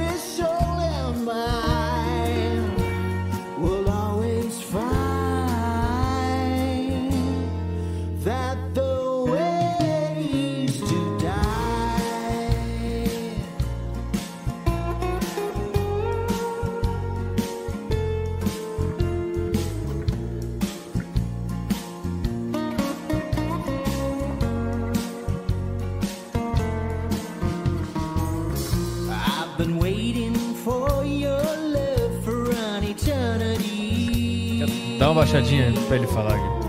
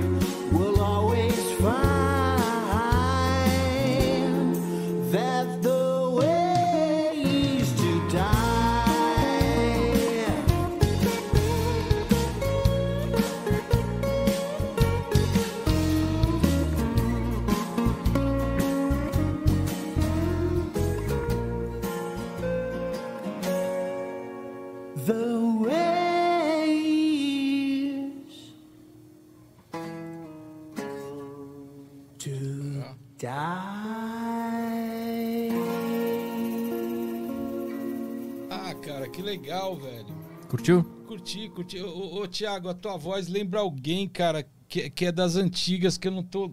Puta, não tô conseguindo. Ele gosta muito de Oasis. É, mas não é Oasis, saca? É alguém das antigas mesmo, o timbre de voz. Também não é Bob Dylan, não sei. Mas eu gostei muito, eu achei legal, coisa simples. Aqui no fone a gente ouve, pô, ouve um- o estilo de um lado, a viola do, o violão do outro, é, o arranjo simples, mas a voz dele é bem peculiar, cara, bem bacana, gostei mesmo. Ele tem um monte de música Muito aí. Pra, legal. Se quiser dar uma olhada, é muito sim, legal. sim, vou dar uma olhada depois, vou, vou dar uma sacada aí. Ô, Thiago, é isso aí, mano. Manda uma DM, Thiago. É isso aí. Então tá, vamos embora. Valeu. Valeu obrigado. Tchau, tchau. Parou.